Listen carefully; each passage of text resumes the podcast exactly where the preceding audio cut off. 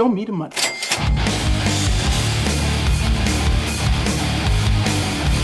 Uou, tá começando mais um episódio do maior, o melhor, o mais admirado podcast do mercado financeiro neste país. E hoje eu estou solo aqui, sozinho mais uma vez. Vocês percebem que.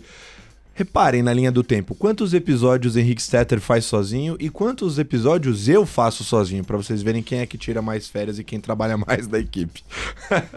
Brincadeira, o Agazão merece estar lá em Portugal, na Europa, se divertindo enquanto estamos aqui trabalhando, mas o episódio de hoje, né, eu tenho uma política interna que quando eu vou fazer episódio sozinho, por definição, eu sempre convido um amigo meu do mercado. A ideia é tentar chegar o mais perto possível daquele papo que eu teria num café que eu tanto falo para vocês, que é o que a gente tenta fazer aqui na mesa do Stock Pickers. E hoje vai ser um episódio bem especial porque é a estreia de um grande amigo meu e eu tô ansioso, animado para contar a história dele porque é uma história muito especial. Antes disso, tem aqui alguns recados básicos, né? Primeiro, lembrando só que, inclusive, a turma da Amarela estava no meu apartamento essa semana prestando assistência, eles são muito feras e a gente tem a nossa cadeira do Stock Pickers que pode ser sua também. Então, não se esqueça da Amarelli Sophie Trader, colaboração com o Stock Pickers, ela toda personalizada aqui com os detalhes do nosso queridíssimo programa. É só acessar loja.marelli, com dois L's, tá? .com.br barra StockPickers e usar o cupom Desconto StockPickers, você vai ganhar 5% de desconto, mais frete grátis para todo o Brasil, nesse e em todos os produtos do e-commerce da Amarelli. Neymar e Nando Insta vão jogar aqui para vocês o link no chat e na descrição para ficar bonitinho e vocês conseguirem acessar esta cadeira. Um outro recado é uma utilidade pública. A turma da XP, da Rico, veio falar comigo pediu para dar uma força, porque especificamente Caio Montanheiro, um beijo pro Caio, grande amigo, me chamou para dizer que a turma tá, né, infelizmente sendo abordada aí por criminosos e sofrendo golpes, né? Então é importante tomar cuidado com esses contatos de falsa central, né? É, que a galera entra lá para pedir dado, confirma, confirmar dado. Né? Cuidado com esse tipo de contato, galera, porque, enfim, as abordagens são variáveis, é, eles variadas, né? Eles acabam vindo falar de sobre pagamento no Pix, que não reconhece, ativação de token, né? pedido de cartão que você não realizou, entre outros. Então, tomem cuidado, lembrando que XP Rico e Clear não entram em contato solicitando token sem assinatura eletrônica, senha do cartão, qualquer código enviado por e-mail, SMS, não pedem para você instalar qualquer módulo de segurança ou determinado site para realizar qualquer validação de segurança. E o número do WhatsApp não realiza qualquer ligação, ele é exclusivo para atendimento via WhatsApp e não ligação. Então, caso você receba uma ligação por ele, fique desconfiado. E se em qualquer abordagem você sentir desconfiança, entre em contato com a equipe lá para confirmar, tá? E não caiam em golpes. Valeu, galerinha. Bom, o episódio de hoje é o seguinte. Nós, eu estava até escrevendo hoje para as nossas comunidades sobre o nosso convidado, que é, eu lembro que no passado a gente escutava, né, a gente testava a nossa tese com amigos do mercado inteligentes, né, e eles falavam, pô, Stock Pickers tem uma data de validade. Quando vocês entrevistarem todos os nomes do mercado, o programa acaba. A gente está há quatro anos no ar, não acabou, porque sempre tem assunto, o mercado muda, as opiniões também, a gente sempre revisita as conversas, mesmo que sejam com as mesmas pessoas. Mas a gente não para por aí, a gente se provoca de ir para a próxima derivada. A gente quer ter relações íntimas com as instituições ao ponto de a gente saber né, quem é que está, às vezes, escondido ali no meio, que seria uma pessoa interessante para a gente ter uma conversa. Né? E o amigo que eu trouxe hoje aqui é um desses nomes que tem, é, que estava fugindo da gente, estava escondido. É, dentro da Legacy, que é uma das casas que a gente mais admira, né? Vocês que acompanham o Stock Pickers assiduamente já viram vários membros da Legacy aqui na nossa bancada e hoje nós teremos mais um. Mas a história dele é bacana porque ele é um dos principais sócios da Legacy. É, vocês vão ficar meio assustados com a idade dele perante tudo que ele fez, embora ele tenha uma carreira já bem longeva e comprovada com consistência em resultados. Ele faz a gestão de valor relativo lá e o que mais impressiona é o resultado, né, do livro ali, do fundo o fundo, o pequeno fundo dentro do fundo multimercado da Legacy que ele toca, é que ele conseguiu atingir um Sharp de 6, tá? Então a relação risco-retorno é bem interessante. para vocês terem uma noção, porque essa informação às vezes pode ficar confusa para você que é da audiência, é, geralmente a indústria mira em um, né? Quando tem um já é bom. Seis, então, meu amigo. Seis é bastante coisa, né, Pedro? É. boa, boa, boa tarde, Colasso, tudo bem? É, vamos só fazer o um disclaimer de que a gente teve um semestre ali que a gente consegue, a gente conseguiu alguns retornos com uma volatilidade muito baixa, a gente não, não, não consegue esse Sharp sempre, mas a ideia realmente da nossa mesa, e eu acho que é o maior diferencial da nossa mesa, que eu acho que é muito legal, que a gente vai abordar aí, foi quando eu te dei o exemplo, é de que a gente consegue, quando a gente pega uma tendência legal, a gente usando o valor relativo, e eu vou explicar melhor isso, que é um conceito que para passar é, explicadinho o que, que é, talvez não seja tão fácil, mas a gente aqui tem tempo, a gente consegue debater direito. Eu acho que é o, o canal muito legal para poder passar o que, que é a nossa mesa, que é uma mesa que eu acho muito legal. A gente consegue realmente, em alguns momentos, um Sharp realmente que chama atenção. Nem sempre, mas a média dos resultados vem mostrando aí que a gente está tá fazendo um negócio legal por aqui. Boa. Cara, queria. Geralmente no Stock Pickers eu faço aquela pergunta padrão dos 30 segundos, né? Já combinei contigo que não vai ser assim, porque eu acho que Stock Pickers tem um público interessante, que é uma turma mais jovem, que sonha muito em trabalhar no mercado, ou já está trabalhando, está no começo de carreira. É... E eu acho legal porque, embora, né, na média, os gestores que sentam aqui nessa bancada são aqueles gestores de, sei lá, 30, 40 anos de mercado, né? Eu fico muito feliz de receber gestores que não estão tão distantes assim, né? Porque a gente consegue ter uma troca um pouco mais dentro da nossa realidade, né? Claro que você já tem, você tem muito mais experiência de mercado do que eu, por exemplo, mas eu acho interessante a sua história pela, pelo sucesso que você teve a despeito da sua idade, né? É, então eu queria que você quebrasse essa, essa trajetória um pouquinho para eu entender como é que você fez para chegar onde você está hoje. Legal. É, vamos lá. É, tentar falar um pouco sobre, sobre isso. Assim, é, é verdade. Assim, acho que até pela minha idade eu sinto, de certa maneira, uma responsabilidade até maior é, dentro da Legacy. É... Te entendo. É, exatamente. você acaba que Assim, no nosso mercado, até sendo sincero, assim, os números falam por si só. Então, assim, acho que a melhor maneira de você provar que você merece estar ali ou algo do tipo é sempre performando. E é um que eu acho legal no mercado, assim, um ambiente meritocrático. Na, na Legacy é bem assim.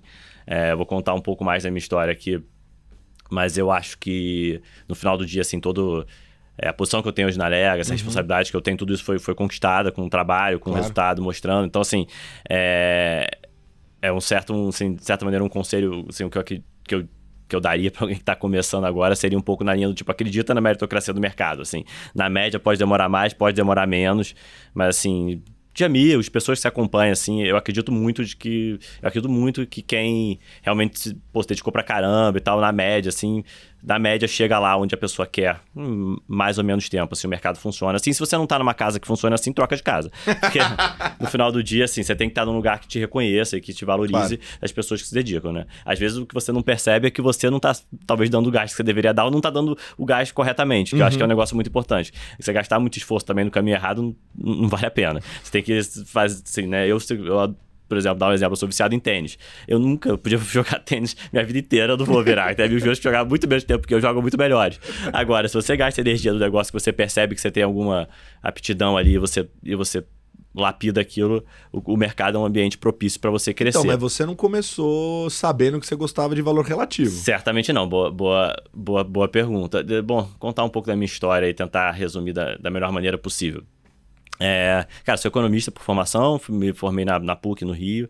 É, entrei no mercado com 19 anos, relativamente cedo, era o terceiro período da faculdade na época. Tenho 34, se for da minha idade, mas só para botar em, em, contexto. E desde o início, assim, é. Putz, eu sempre gostei de macroeconomia, assim, isso foi meio claro para mim, assim, sei lá, acho que eu fui formado ali meio dos anos 90, plano real, momentos de transformações interessantes na macroeconomia, mais interessantes até do que hoje, eu diria, assim, no Brasil. Uhum. A gente está num período, digamos, de tem, tem sempre, o Brasil sempre tem suas aventuras, assim, mas eu acho que os anos 90 foi um período bem definidor, assim, dos caminhos macroeconômicos que a gente ia tomar, assim, o plano real, assim, estabilidade da inflação, alguma câmbio livre, assim, alguns, assim, os pilares ali do tripé macroeconômico, assim, responsabilidade fiscal, assim, foi um ambiente muito interessante macroeconômico e foi quando eu comecei a entender economia, apesar de ser uma família com zero, eu não tenho nenhuma é, histórico de economistas na família, nada disso, minha família é formada na maior parte dela por jornalistas, assim, então é bem diferente. Mas bom, é, entrei, fiz economia na PUC e entrei no mercado com 19 anos num fundo de investimento que eu fiquei por 10 anos, chamado Ventor, no Rio. É, cara, foi uma baita escola. É, pessoal fera lá. É, e aí, só para contar, contar como é que foi esse, esse período dentro da, da, da Vento, é, que eu acho que vale a pena, até já que você está falando um pouco para um público que está começando, que já é do mercado e está interessado em entender como é que pode crescer numa asset, enfim. É, eu fiz um caminho bem tradicional, assim, né? Eu comecei back-office, área de risco, aí pelo meu interesse macro acabei indo para área macro. Só vamos dar uma pausa aí. Você acha isso importante? Muito importante. Essa passagem por back primeiro, porque isso aí é o classicão não, do me, mercado. Não, mega importante, assim, eu vou voltar nisso, mas assim, acho que assim, eu fiz o só, só para entender na Venture o meu Sim. caminho, foi foi back, a área de risco, e aí macro, macro, e aí mesa. Esse período inteiro durou mais ou menos uns dois Na área anos. macro, você fala, você só fazia análise, era isso? Você não é, operava. análise macro, sem Entendi. operar, exatamente. Bem importante pontuar isso. Mas assim, acho que só, só para dar um contexto, exatamente como você falou da importância disso, assim, sei lá, eu penso, eu penso que você pode relacionar, você pode fazer um paralelo ali de, de uma asset com, com um time de futebol, assim. Tá. Então, assim, o, o gestor no final do dia, o trader é o cara que é o atacante ali. Ele te- talvez receba os holofotes ali, porque ele é o cara que faz o gol. Faz o gol. No final do dia, pô, você quer ser quem no time? Você quer ser o Gabigol? Ou você quer ser o Léo Pereira? Sei lá, você quer ser o Gabigol. É Óbvio que você quer ser o Gabigol. É, Mas, cara, se não tiver o Léo Pereira ali... Léo Pereira é um péssimo exemplo. mas, assim, se você não tiver um, se você não tiver um, um zagueiro ali... Perfeito. Se não tiver o resto não do time. É atrás, isso, é isso. O back-office, vai, a área de operações, pode lidar como um zagueiro ali. Aham. Ele te impede, ele só é, infelizmente, meio goleiro. Ele trabalha e você só lembra quando dá cagada. Uhum. Mas o cara é importantíssimo. Sem um bom goleiro, não tem time. Bem, Clichêzão aqui, mas, Sim, mas, é, mas claro. é como eu vejo mesmo. Aí o meio campo ali é a minha área de análise, que é quem te municia as bolas pra você fazer o gol. No final do dia você precisa do time inteiro. Sem time, cara, não adianta. É um time. Asset é um time mesmo, assim. E aí quando você passa por todas as áreas, Cara, mega clichê o que eu tô falando, assim, mas eu, pelo menos, cara, eu lembro até hoje, assim, pô, época de back-office, risco, especialmente risco, foi mega importante, foi um período mega importante pra mim. A gente tava, na época, enfim, na evento, quando eu comecei, sei lá, revisando os parâmetros de risco de juros, assim, sei lá, um modelo de Nelson Sigma, um modelo de alguns parâmetros que você fazia na curva de juros. Então você fazia, dando um exemplo, 10 cenários de curva de juros, uma que ela fica mais inclinada, uma menos Aham. inclinada, você dá um choque pra cima, um choque pra baixo modelos básicos. Assim, na época, eu, me lembro que eu me questionava, assim, fazendo modelo de, de juros. Assim, eu falava, cara, eu vejo juro todo dia, ele oscila 4 bips pra cima, 4 bips pra baixo. Ou seja, se tá em 10, iria pra 10,004, 10, 0, sei lá, 9,96. É um negócio micro essas variações. Eu falei, cara, tem um cenário aqui de. O negócio anda 1% num dia, vai sair de 10 para 11 o juro futuro. Não vai acontecer assim. Sei lá, deu seis meses aconteceu. E aí, hoje em dia, eu tô há 15 anos no mercado e eu já vi que isso acontece com mais frequência do que você imagina. E aí você começa a ver, cara, é importante você ter um cenário de estresse bem definido, é importante você ter um, um- uma volatilidade bem definida pro seu book, e você começa a se preparar para entender a cabeça de um gestor. Aí depois eu fui pra área macro. Aí na área macro, assim, eu fazia coleta do preço do tomate, assim, no dia, literalmente, assim, um cara de área macro. inflação inteira. Não, você vai lá e você, você percebe. Assim, no final do dia, por que isso é importante? Porque quando você chega na mesa, você tem confiança no teu time. Assim, hoje em dia, o cara de- eu vejo que o cara de economia, quando tá me dando aquela projeção, e a gente tem um time de economia fera, a gente vai falar isso pra frente, o cara não tá me dando a projeção ali.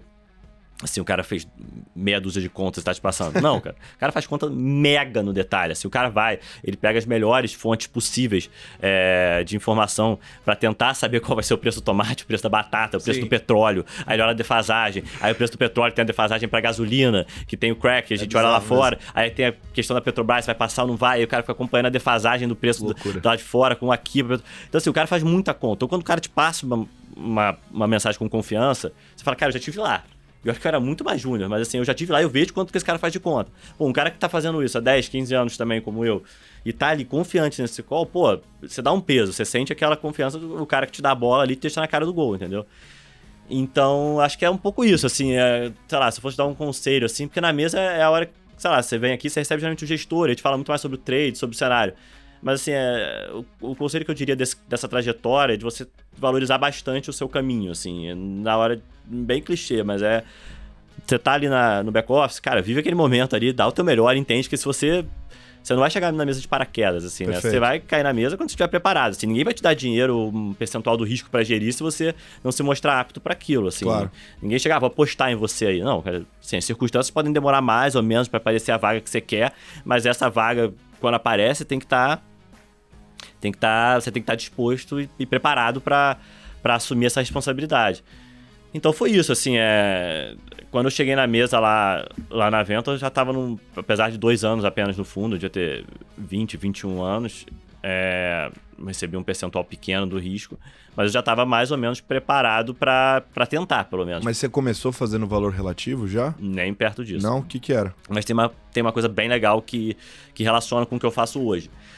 Na Venture, que eu, que eu como eu falei, fiquei quase 10 anos, você tinha é, em cada caixinha é, uma abordagem de portfólio bem diferente da, da, da Legacy hoje em dia. Eu acho Tá. que os dois modelos funcionam, Funciona. tá? Eu acho até que pro cotista o modelo de especialista talvez seja mais legal. Porque você tem alguém que a sua vida depende daquilo. O que, que eu digo por caixinha? Na Legacy, hoje em dia, a gente tem 10, digamos, mesas, mais ou menos 10 Sim. mesas. Então você tem uma mesa que olha só juros, e aí você tem uma equipe lá que, pô, os caras sabem no detalhe o Você Gustavo. recebeu aqui o Gustavo- Gus, Exatamente. o Kazan, o Gustavo- Patrick. Exatamente. Você já conhece metade, metade das caixinhas aí. Mas botando lá o Gustavo. Gustavo é a pessoa que toca a mesa de juros junto com o Ruston, com o Cris, tem o Terrezo, que é o emergentes, enfim, um time muito bom. Eles vivem daquilo, assim, os caras são a mesa de juros. Os caras sabem, pô, leilão do tesouro, exatamente quanto é esperado, quanto não é. Os caras sabem o mercado do- de, de inflação inteiro, quanto tá esperado, quando não tá, qual é a B mais líquida, qual não é. Então, assim, os caras vivem daquilo. A vida dos caras é operar juros. Então, assim, é muito legal que você fica com pessoas que, assim, poxa, você consegue saber com muita profundidade daquele mercado. Você tem uma equipe de commodity, que o Kazan Sim. toca, que também é super profundo. O Kazan agora tá em Londres, numa conferência super é, assim, com todo mundo de commodity do mundo trocando ideia, assim, poxa, então assim, você vai, você quer uma opinião sobre petróleo, uma opinião sobre cobre, uma opinião sobre, sobre o ouro, o Kazan vai saber te dar, pode estar sem opinião, pode estar sem trade, mas ele tá com Acompanhando. acompanhamento, exatamente. Perfeito. Aí você tem uma equipe de bolsa, pô, o Patrick toca com uma baita equipe lá de analistas. A gente ontem teve, a gente tem posição no México, ontem teve evento é, na Walmex, que é uma das principais empresas no México. Poxa, eu olho com uma visão um pouco mais é, generalista sobre cada uma, das mesas, já vou explicar por que isso. Nosso foco é muito mais em organização e correlação entre os ativos.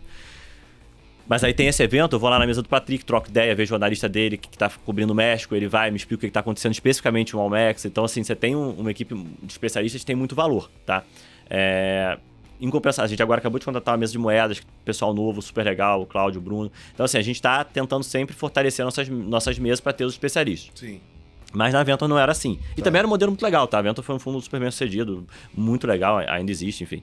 É uma baita escola.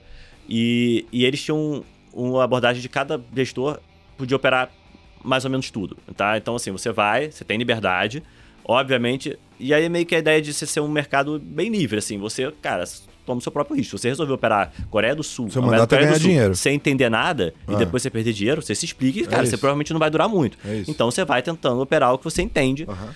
E a gente vai vendo os resultados, mas sendo bem livre. Se você conseguir ganhar dinheiro do seu jeito aí, você vai crescer aqui dentro. Então era, era um ambiente bem livre, com muita disciplina, com, com, com- com vários poréns. É, não era só chegar lá e, e vai operar, mas com uma certa liberdade em relação às caixinhas que eu te falei, assim, em, em classe de ativo, principalmente em regiões. A gente operava Brasil, operava, operava global na época. E aí o que que isso tem de valor pra mim, assim, é que eu passei a, é um pouco a cabeça do Guerra, talvez hoje em dia na Legacy, que é o único cara que não tem caixinha lá no risco da Legacy. Ele tem uma ele tem uma visão muito de portfólio. Então assim, você tá, você gosta do cenário de juros aqui, mas você acha que vale a pena você se proteger no câmbio ou se proteger na bolsa. Então você começa a olhar aquela visão mais geral do book. Você, você não, você não tá olhando só um, um ambiente que às vezes apesar de ser muito legal, às vezes você não tem tanta oportunidade. Se você está só operando juros, você tem um ambiente de ah, juros subindo, é- você tem uma grande tendência para você pegar. Juros caindo também. Mas quando o juros fica parado, às vezes o ambiente de juros você tem que operar um tático, uma inclinação aqui, uma ali. Mas é um ambiente um pouco mais desafiador. Enfim, cada mesa tem sua pe- peculiaridade. Em compensação, quando você tem um ambiente direcional também, juros caindo pra caramba, Sim. quem vai- melhor vai pegar vai ser juros. Quando a bolsa está num ambiente de aquele bull market, se fala, todo mundo, pô, querendo comprar tudo, difícil você ba- barrar uma equipe de bolsa que você tem os papéis dobrando de valor, triplicando de valor em algum espaço de tempo. Então, assim, é, tem vantagem e desvantagem, mas a- a- o olhar sobre o portfólio como um todo é a base do que, eu- do que a gente faz hoje em dia em valor relativo, mas de uma maneira muito mais sistemática. Então, esse era um porém.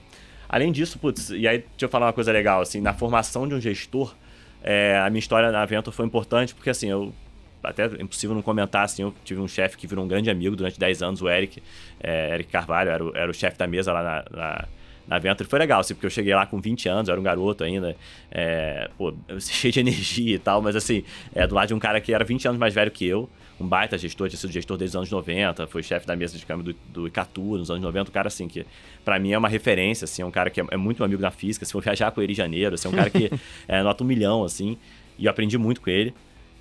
É, ele cheguei, cheguei do lado dele, assim, e, e, nos primeiros anos que eu comecei a operar com ele, ele de cara falou: Pedro, assim, você tem uma. Você tem uma facilidade muito grande para reconhecer bons, bons trades. Assim, você, você, faz apostas muito boas com uma frequência alta, isso é ótimo. Só que você precisa de disciplina. Logo no início ele falou isso, assim.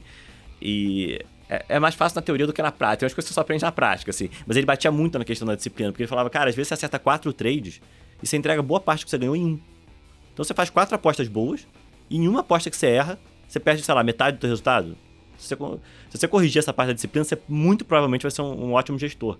E aí eu fiquei batendo naquilo, batendo naquilo, batendo naquilo, e ao longo da. Você vai, você vai tendo mais maturidade ao longo da sua história na sua vida. E hoje em dia é uma coisa que eu bato muito, assim, você tem que ser disciplinado, assim, você pode ser o melhor cara do mundo, assim, é, você pode ser o Neymar dos investimentos, assim, mas Neymar acho que nem é mais o, o paralelo atualmente, mas você pode ser o Vinícius Júnior hoje em dia, que era do Mengão, por sinal, então é sempre melhor de citar, mas, mas você, pode ser o, você pode ser o melhor cara do mercado se você não for disciplinado, cara, se acertar 90 trades e perder tudo em um, não vale a pena. Uhum. Então você tem que ter disciplina e tal, isso, isso a Venture me ensinou muito, assim, o Eric especialmente batia muito nessa tecla.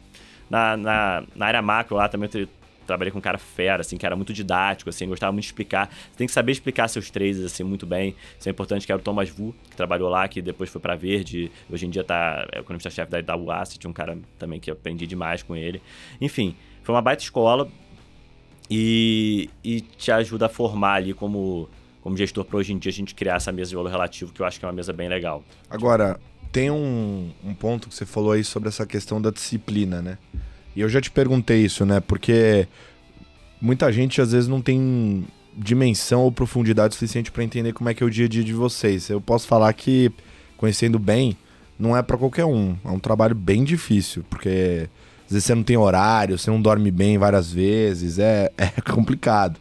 E eu lembro que eu conversei isso com você e você me falou que você tinha mais ou menos um modelo do que, que um bom gestor precisa fazer. Bom, você nesse tempo é, se provou um excelente gestor e você teve essa virada aí, depois esse feedback, para ser um pouco mais disciplinado. Eu queria saber quais são os pontos para você que formam esse bom gestor, vencedor, ganhador de dinheiro mesmo. É, então, assim, acho que a minha resposta é menos aquela resposta de impacto que alguém vai querer, assim. tipo, ah, sou bom gestor, precisa disso. Aí o cara, pô, todo mundo vai fazer, então, todo mundo assim, vai ganhar dinheiro pra caramba, assim, é fácil, assim. Cara, então, eu nesse período, assim, eu já trabalhei com várias pessoas, assim, eu fico me perguntando até em parte por que que... É o questionamento meu, meu mesmo, assim, às vezes, por que que eu consegui uma performance tão legal nesse período. E algumas pessoas que sentavam do meu lado falam, cara, esse cara é, é brilhante, assim, tipo, eu falo, uhum. cara, esse cara é melhor que eu, assim, boto uhum. esses questionamentos e falo, cara, o que que eu posso ter de melhor? Talvez por não me achar melhor que eles, eu talvez ter sido mais disciplinado, ou tal, talvez tenha um pouco disso. Mas os, o que eu diria como coisas importantes, assim, eu acho que uma coisa que eu daria falar a frase talvez é, polêmica. Eu não dou tanto peso pra, pra questão técnica, assim. O pessoal às vezes dá muita, muito peso sobre as questões técnicas. Ah, o cara sabe, entende perfeitamente aquele... Sim, questões muito tipo, ah, putz, quando alguém vai contratar alguém júnior, por exemplo, eu não busco... Pô, minha mesa já, já teve mais gente, menos gente, mas já tive algum, várias pessoas embaixo de mim, assim, é, me ajudando ali no, no trabalho. E as pessoas buscam muito alguém que seja, às vezes, o cara que, putz, é brilhante ali, o cara que tem notas maravilhosas, um cara super técnico. E para mim, assim, ser, ser um bom gestor passa muito mais por disciplina, organização é, e um tipo de calma, assim, né? Você tem que ter um equilíbrio entre saber, assim, a mania é muito tênue entre você o cara ser o cara mão forte que segurou um trade e depois tem uma história maravilhosa para contar e o cara que quebrou. Então, assim, você tem que se organizar e ter muito bem definido os pontos de entrada e saída antes de entrar num trade. Eu acho que isso é um, é um, é um dos pontos muito importantes. Eu costumo brincar com. É, usar a analogia de um avião, assim. Você, quando tá num céu limpo, assim. Você consegue perfeitamente. Ah, vou pra direita, o avião vai pra direita. Quando, ah, vou pra esquerda, pra esquerda. A altitude que você tá. Entrou na turbulência, meu. Você não tem mais referência da direita esquerda e tal. Óbvio, você tem o seu painel ali que ajuda, mas se você perde isso, né? o avião lá, porra, perdeu, perdeu o, o, as referências, você tá no meio da turbulência, você não vai conseguir tomar as decisões corretamente. A, acho que na, na, mesa é um pouco isso, assim, você tem que entrar, quando você entra numa aposta, você tem que saber exatamente quanto você está disposto a colocar, quanto você quer perder, quanto você quer ganhar e quais são os seus motivos para estar naquele, naquela posição. Então, assim, eu entro numa posição, olha, eu quero apostar em juros para baixo. Por quê? Porque eu acho que a inflação vai cair, porque eu acho que a atividade vai desacelerar. Então, é um exemplo bem simples. Mas o meu risco é, putz, se tiver alguma notícia de fiscal ruim, se tiver o Banco Central com uma comunicação diferente do que eu espero, e tal, tal, tal. Porque, cara, se, se essas notícias ruins começarem a, a surgir, você vai começar a perder dinheiro, e quando você começa a perder dinheiro, esse seu, seu, pensamento fica um pouco turvo, as suas ideias ficam um pouco turvas, assim, você se sente como você está na turbulência, você não consegue tomar as decisões da mesma maneira que você tomaria antes. Então você tem que ter o plano muito bem definido antes que isso te ajuda. Então passa por organização e disciplina, assim, eu acho que são é, talvez os, os pontos que mais se destaquem, assim. E respeitar o mercado, assim, a gente tem que ser humilde em relação ao mercado, assim. Você tem uma frase boa também que eu acho que é, uma, é um sinal amarelo se você tem os dados é, vindo numa direção e a sua posição não anda. Porque provavelmente se vier na direção oposta, você vai perder dinheiro. Assim. Uhum. Assim, isso acontece com frequência. A gente tenta se enganar um pouco. Você, qualquer pessoa na gestão, às vezes se engana um pouco. É difícil você controlar os seus, É muito importante você controlar os seus vieses. É, às vezes você está numa posição que você quer exatamente que venha a inflação baixa, digamos. Aí vem a inflação baixa você não ganha um dinheiro. Você fala estranho, putz, tem alguma coisa esquisita. Aí você espera um pouco mais, aí sai mais um dado a seu favor e tal. E você continua sem ganhar dinheiro. Cara, quando vier pro outro lado, é porque putz, certamente vai, vai, você vai perder dinheiro. É, você costuma ver o Guerra falando sobre isso, mas você tem uma, um equilíbrio entre você ter preço, técnico e fundamento.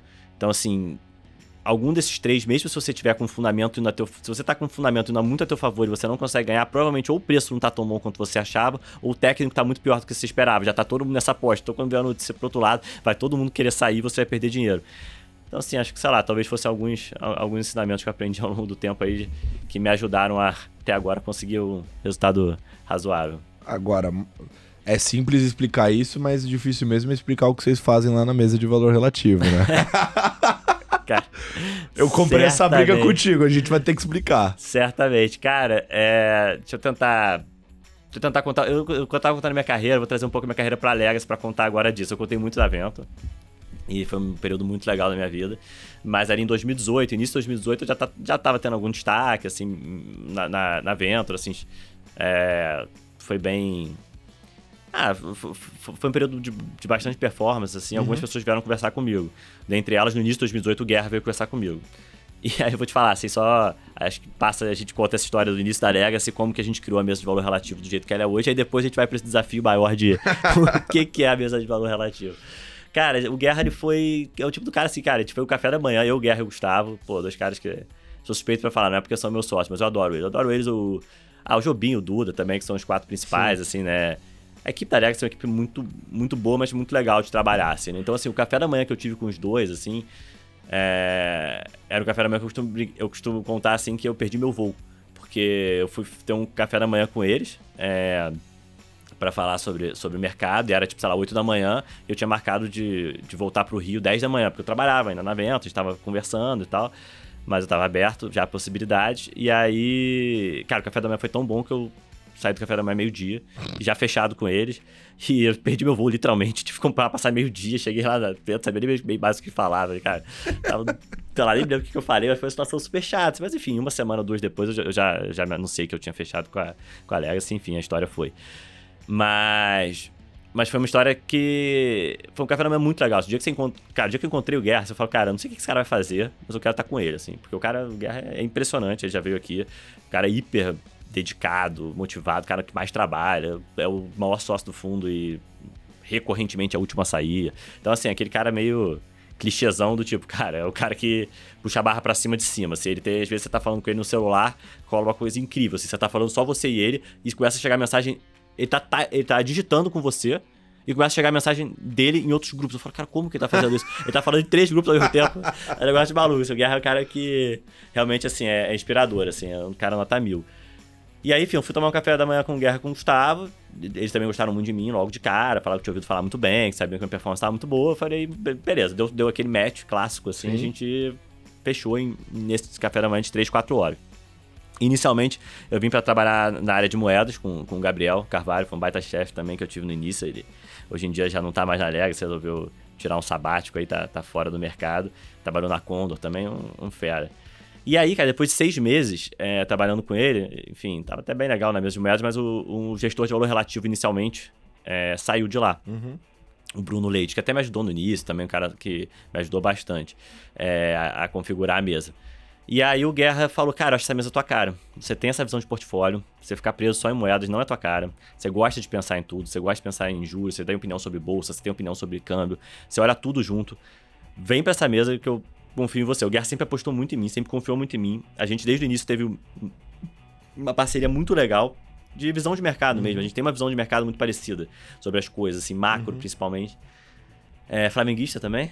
A gente, no nosso primeiro ano de Legacy, vimos a final em Lima juntos. Comemoramos com os jogadores. Tem foto eu, o Guerra e o Gabigol. Então, assim, cara, histórias boas ali se, cara. se criaram. É, cara, não, o Guerra é um cara nota, nota mil e, me botou, e me botou na cara do gol. Ele falou, cara, essa mesa é tua cara. É, e eu falei, cara, me lembra bastante o que eu fazia na Vento, do ponto de vista de olhar o, olhar o mercado como um todo, várias classes de ativo. Só que eu queria que você. é, Ele que falou, cara, a gente tem que fazer uma coisa mais sistemática. E aí vem muito esse meu lado de organização, que eu acho que é o maior, que eu acho que é o maior valor da, da minha mesa, assim. Aí a gente entra, vou entrar um pouco mais no que a gente faz agora aos poucos. Porque assim, como eu te falei as caixinhas, o cara é especialista. O cara tem que entender muito. Então assim, quando o cara se fala de petróleo, o cara não vai saber o número de milhões de barris que cada É, região do mundo produz. Aham. E se, cara, estourar uma refinaria em tal lugar, quanto que isso vai custar e quanto que vai impactar no preço e tal. Então, assim, ele é esse cara. E você, como eu te falei, os caras de juros e tal, tem muitos exemplos dos caras que são muito especialistas no mercado. E a minha mesa, o valor que a gente tem na minha mesa não é esse. A gente não é o especialista. A gente até, especialmente Brasil, as principais regiões do mundo, a gente acaba entendendo bastante, porque a gente discute o dia inteiro isso. Mas o valor da nossa mesa é um valor de organização. De você olhar os preços relativos do mercado e falar, cara, o câmbio tá barato em relação à bolsa. A bolsa tá barata em relação ao câmbio. A bolsa brasileira tá barata em relação à bolsa americana. A bolsa americana tá cara em relação à europeia. É muito mais essa organização. E como é que você faz isso? Você olha períodos históricos, você compara variáveis. Então, assim, quando o juro era esse, como é que tava a bolsa americana? E na Europa, putz, então, em relação à Europa, eu acho que a gente tá caro, tá barato. Enfim, você fazer essas comparações, tanto regionais quanto de classe de ativo, e tentar gerar um, e, e tentar gerar um, um alfa disso. Então, o Guerra tinha essa ideia de mesa, essa mesa já existia na época de Santander, e ele, e ele criou assim, o modelo inicial dessa mesa, me passou como é que seria, então assim, tem muito mérito do Guerra nisso, de, de criar a estrutura inicial da mesa. Mas de cara, assim, se eu fosse dizer o, a maior contribuição que eu fiz pra mesa, assim, e ela virar o que ela eh, virou hoje, assim, foi certamente a organização.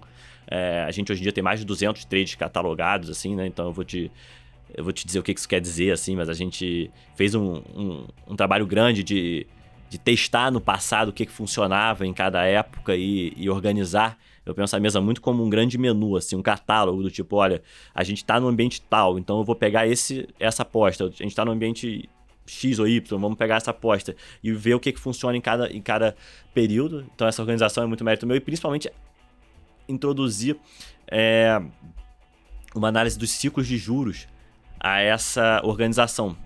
Porque logo que eu vi a mesa de valor relativo, eu percebi que o, talvez a variável que mais afetasse os preços relativos de mercado fosse juros. Para mim, é, ele, é definidor, assim. E desde a pandemia para cá, que eu acho que foi quando a mesa realmente despontou, de 2020 para cá a gente teve uns resultados muito legais, foram períodos de movimentos muito grandes de juros globalmente e no Brasil. E por que que isso acontece? Você pode pensar até na física, né? É, no mercado mesmo. Quando você tem um movimento muito pequeno de juros, as pessoas não se mexem muito.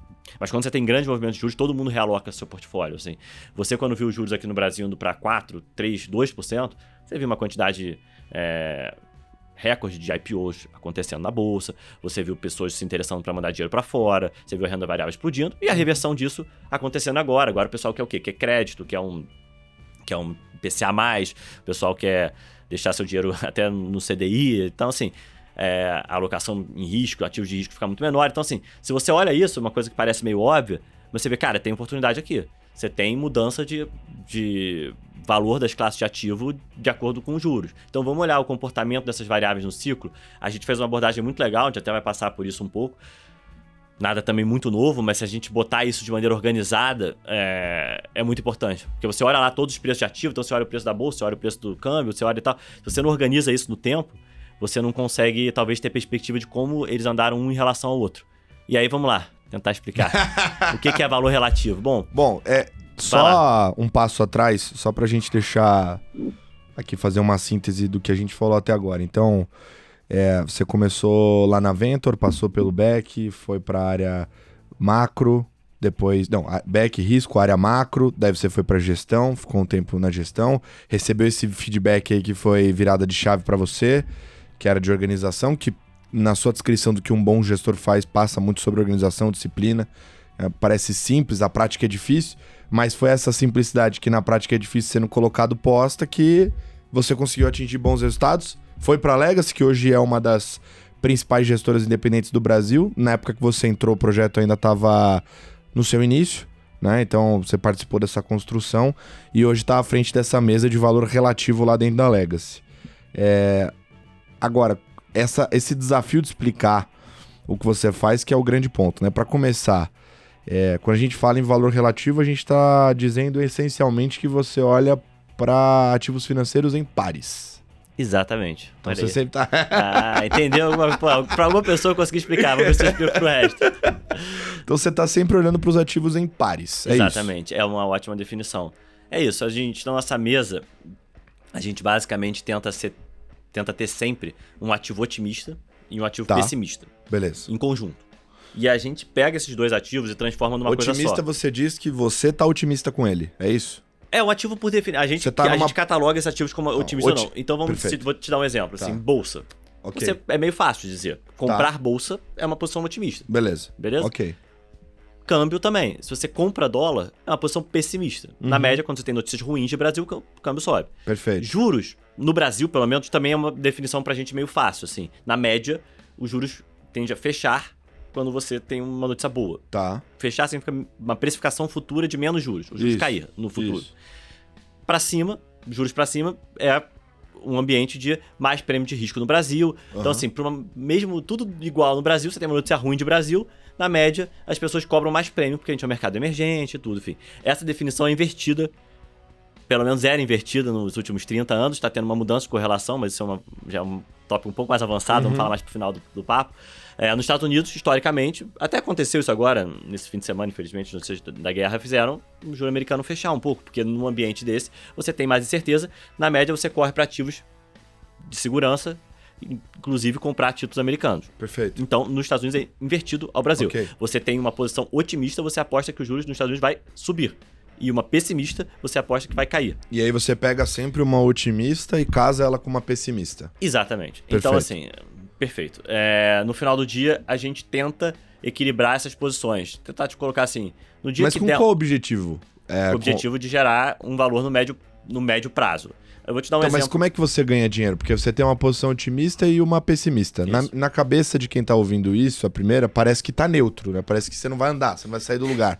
Como é que você faz sair para cima, como você tem feito? Então, é, vou te dar um exemplo, assim.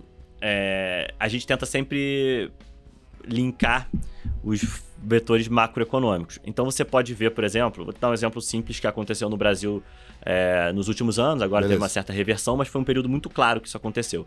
Quando a gente tem juros baixos. Juros baixos é um ambiente muito bom para a bolsa. Não é muita surpresa para uhum. ninguém. A gente, quando foi para 2% lá, eu estava falando aqui, a maioria das, das gestores de renda variável ganharam dinheiro, a gente viu o índice Bovespa bater recorde e tal. E na média, o juro baixo também é um ambiente que é ruim para a moeda local, para o real, ele é bom para o dólar. Você tende a tipo, aumentar a sua exposição fora do país, enfim, você tende a se proteger usando o dólar e tal. É, em compensação, se você olhar de 2014 até 2015, vai, até 2019, antes da pandemia, até depois da pandemia isso funcionou também, mas a pandemia teve um certo ruído. Se você comprou bolsa e comprou dólar, você teve um dólar que saiu de mais ou menos 1,52 uhum. e foi bater quase 6 no auge da pandemia. Tá.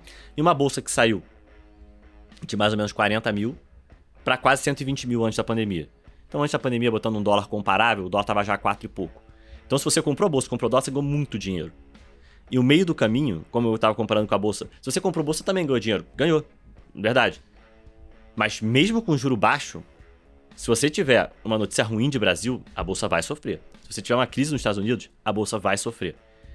O que eu tento fazer e que eu acho e que eu te diria com alguma convicção é que na média, se você tiver o juro muito baixo e você tiver comprado em bolsa, mas também comprado em dólar, quando você tiver o juro muito baixo, provavelmente o dólar vai sofrer mais do que a bolsa vai cair. Então você vai estar protegido. E quando você tiver uma notícia boa, a bolsa vai subir mais do que o dólar. Na média, não vai ser todo dia. Então você consegue ter um retorno muito bom com uma volatilidade muito menor. Isso aí possibilita a gente ter Sharps é, muito legais em algumas janelas de tempo. Entendi. Obviamente, o maior risco que a gente tem é quando essas correlações se quebram. Se a gente começa a proteger no câmbio e de repente o câmbio não funciona mais. Mas, dando o exemplo que a gente deu aqui, tem correlações muito estáveis ao longo do tempo. Se você botar o exemplo do, da bolsa e do dólar aqui, nos últimos 30 anos, tem uma média de variação deles muito parecida. E aí é importante fazer esse, esse comentário. A gente faz um ajuste por volatilidade. É, porque é isso, né? Você vai colocar a mesma quantidade de dinheiro em cada um, como é que funciona isso? Exatamente. Ao contrário de um long short tradicional, é... você fala. Muita gente compara o que eu faço a um long short, né? Um long Sim. short macro. Sim. É, long short, a gente não faz um long short. Long short, ele geralmente é ajustado por financeiro e geralmente é em- é em- são em papéis micro, né? Bolsa, né? A gente não Perfeito. faz isso, a gente faz entre classes de ativo. Mas a diferença do financeiro, que é muito importante, é que a gente, quando tá fazendo um par como a bolsa e o dólar, a gente tá lidando com volatilidade diferente. O que, que significa isso na prática? Se você vê na média a bolsa, num dia bom de bolsa, ela vai oscilar entre 1,5% e 2%.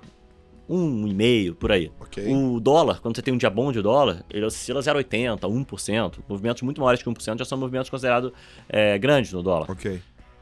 Então você fala, ué, se eu proteger, se eu comprar 100 milhões de reais de bolsa e 100 milhões de reais de dólar, é... eu não tô protegido. Porque na média, a bolsa vai cair, se eu tiver uma crise, ela vai cair 20% e o dólar vai cair, digamos, 15%. Então eu vou perder 5%. Então a gente tenta fazer um ajuste. Essa relação, por exemplo, é uma relação estável ao longo do tempo. O dólar oscila entre 30% e 40% a menos que a bolsa. Óbvio, tem períodos em que essa volatilidade está mais parecida, tem períodos que está mais, que está mais, que tá mais ampla, tem épocas que a bolsa está oscilando o dobro do dólar, tem épocas que o dólar está quase igual à bolsa. Depende um pouco do período, mas na média é uma relação razoavelmente estável. Então o que, que a gente faz? A gente compra 30% ou 40% a mais de dólar para proteger essa posição de bolsa. Então, em vez de eu ter 100 milhões de reais em dólar, né? Eu vou ter 140 para proteger esses 100 milhões de dólar. 100 milhões de bolsa, desculpa. Então, se a bolsa cair seus 20% e o dólar cair 15%, eu vou ficar ali mais ou menos 0 a 0. Essa é a minha ideia. Só Entendi. que em compensação, se eu conseguir pegar um período, como eu te falei, que a bolsa sobe pra caramba e o dólar também sobe, pô, você ganha nas duas pontas com uma proteção absurda. Então você vai conseguir. Você, por exemplo, tem o Joesley Day lá, aqueles dias Tá. que os estresse mega no mercado financeiro, você vai estar relativamente tranquilo. Inclusive te dá muitas oportunidades nesse ambiente. Porque você pode trocar uma perna pela outra. Você pode, ó, agora eu tava numa posição neutra em Brasil, tava bolsa com dólar. Mas agora eu vou, acho que o Brasil ficou muito barato. Então eu vou zerar meu dólar aqui e vou fazer bolsa contra lá fora. Aí eu tô de eu tô Entendi. eu tô em posição de Bovespa contra o S&P. E aí eu não tô mais numa posição local.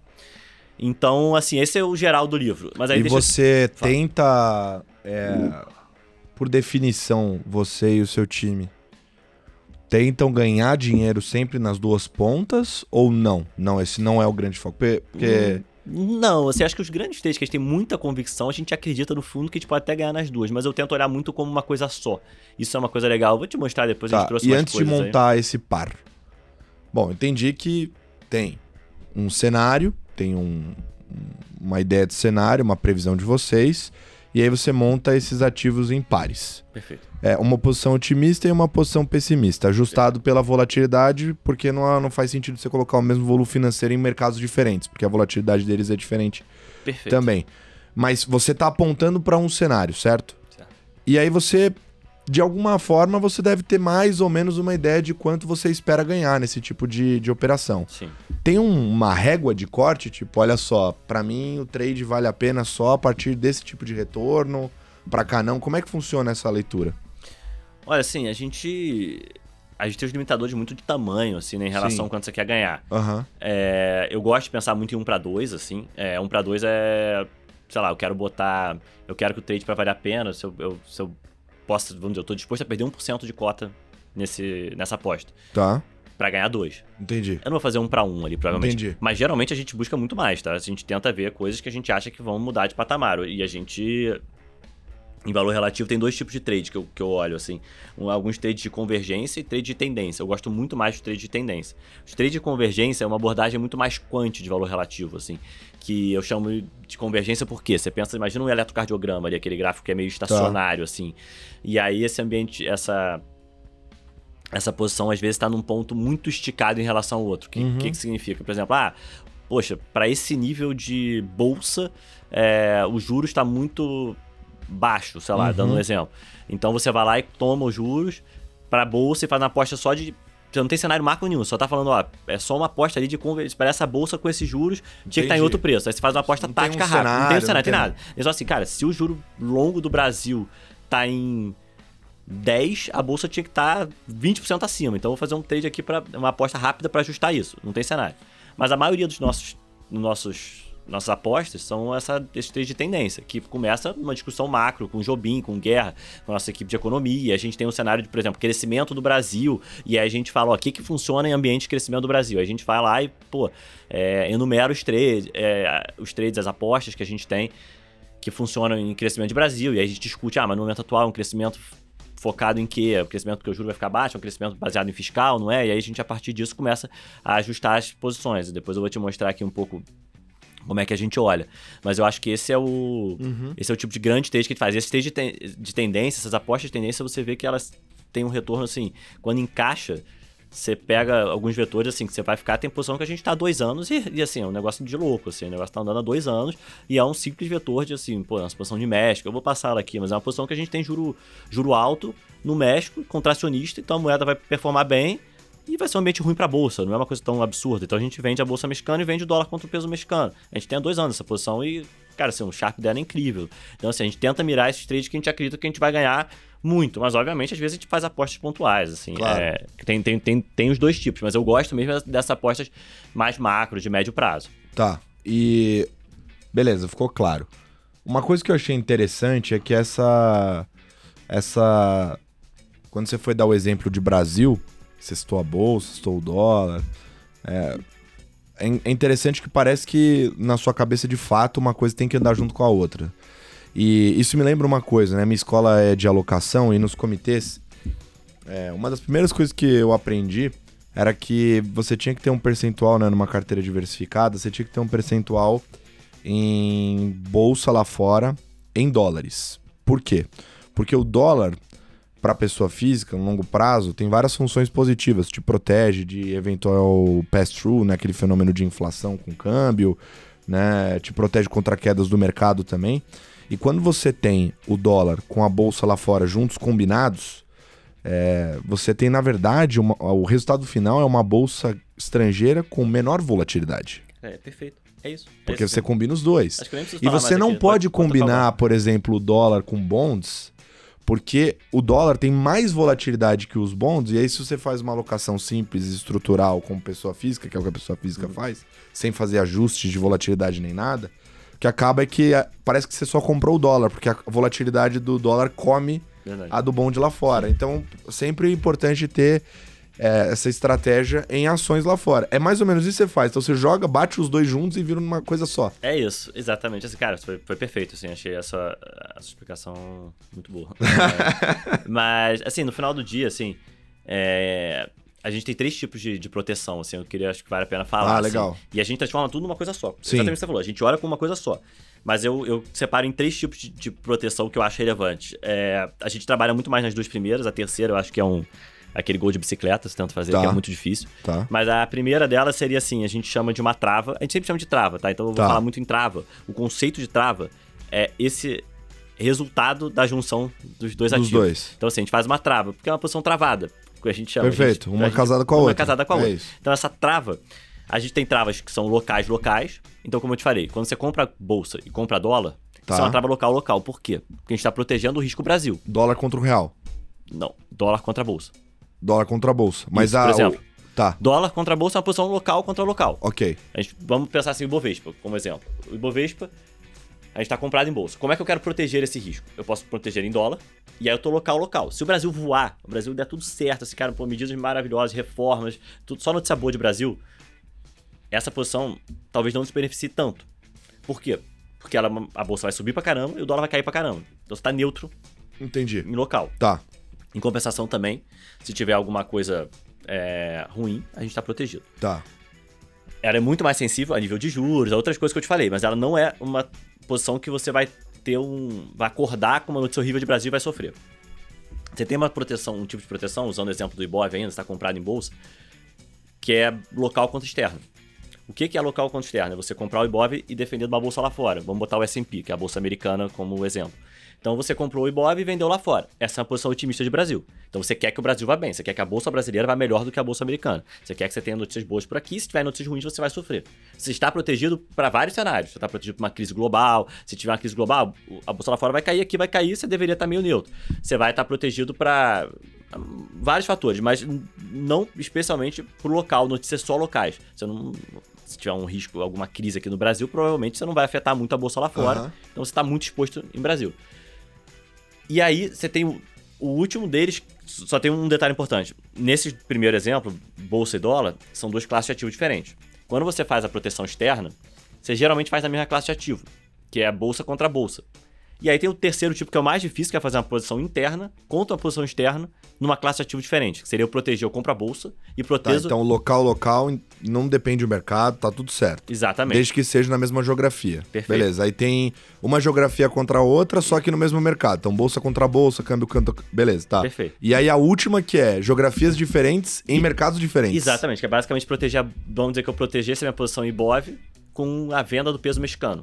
Seria uma posição justa, tá? A gente, só para chamar atenção na nossa mesa, não é que a gente faz qualquer par, não, tá? Claro. A gente tenta buscar correlação de pelo menos 30%. Tem um estudo. São ativos que têm uma correlação relevante. 30% a gente já considera 30 em diante relevante. Ou seja, eu não vou comprar o Ibov protegendo a moeda da Coreia do Sul. Que tem alguma correlação? Uma grande crise, talvez tenha, mas no dia a dia é muito baixo. Agora, o peso mexicano não, poderia ser uma aposta válida. São mercados emergentes, América Latina.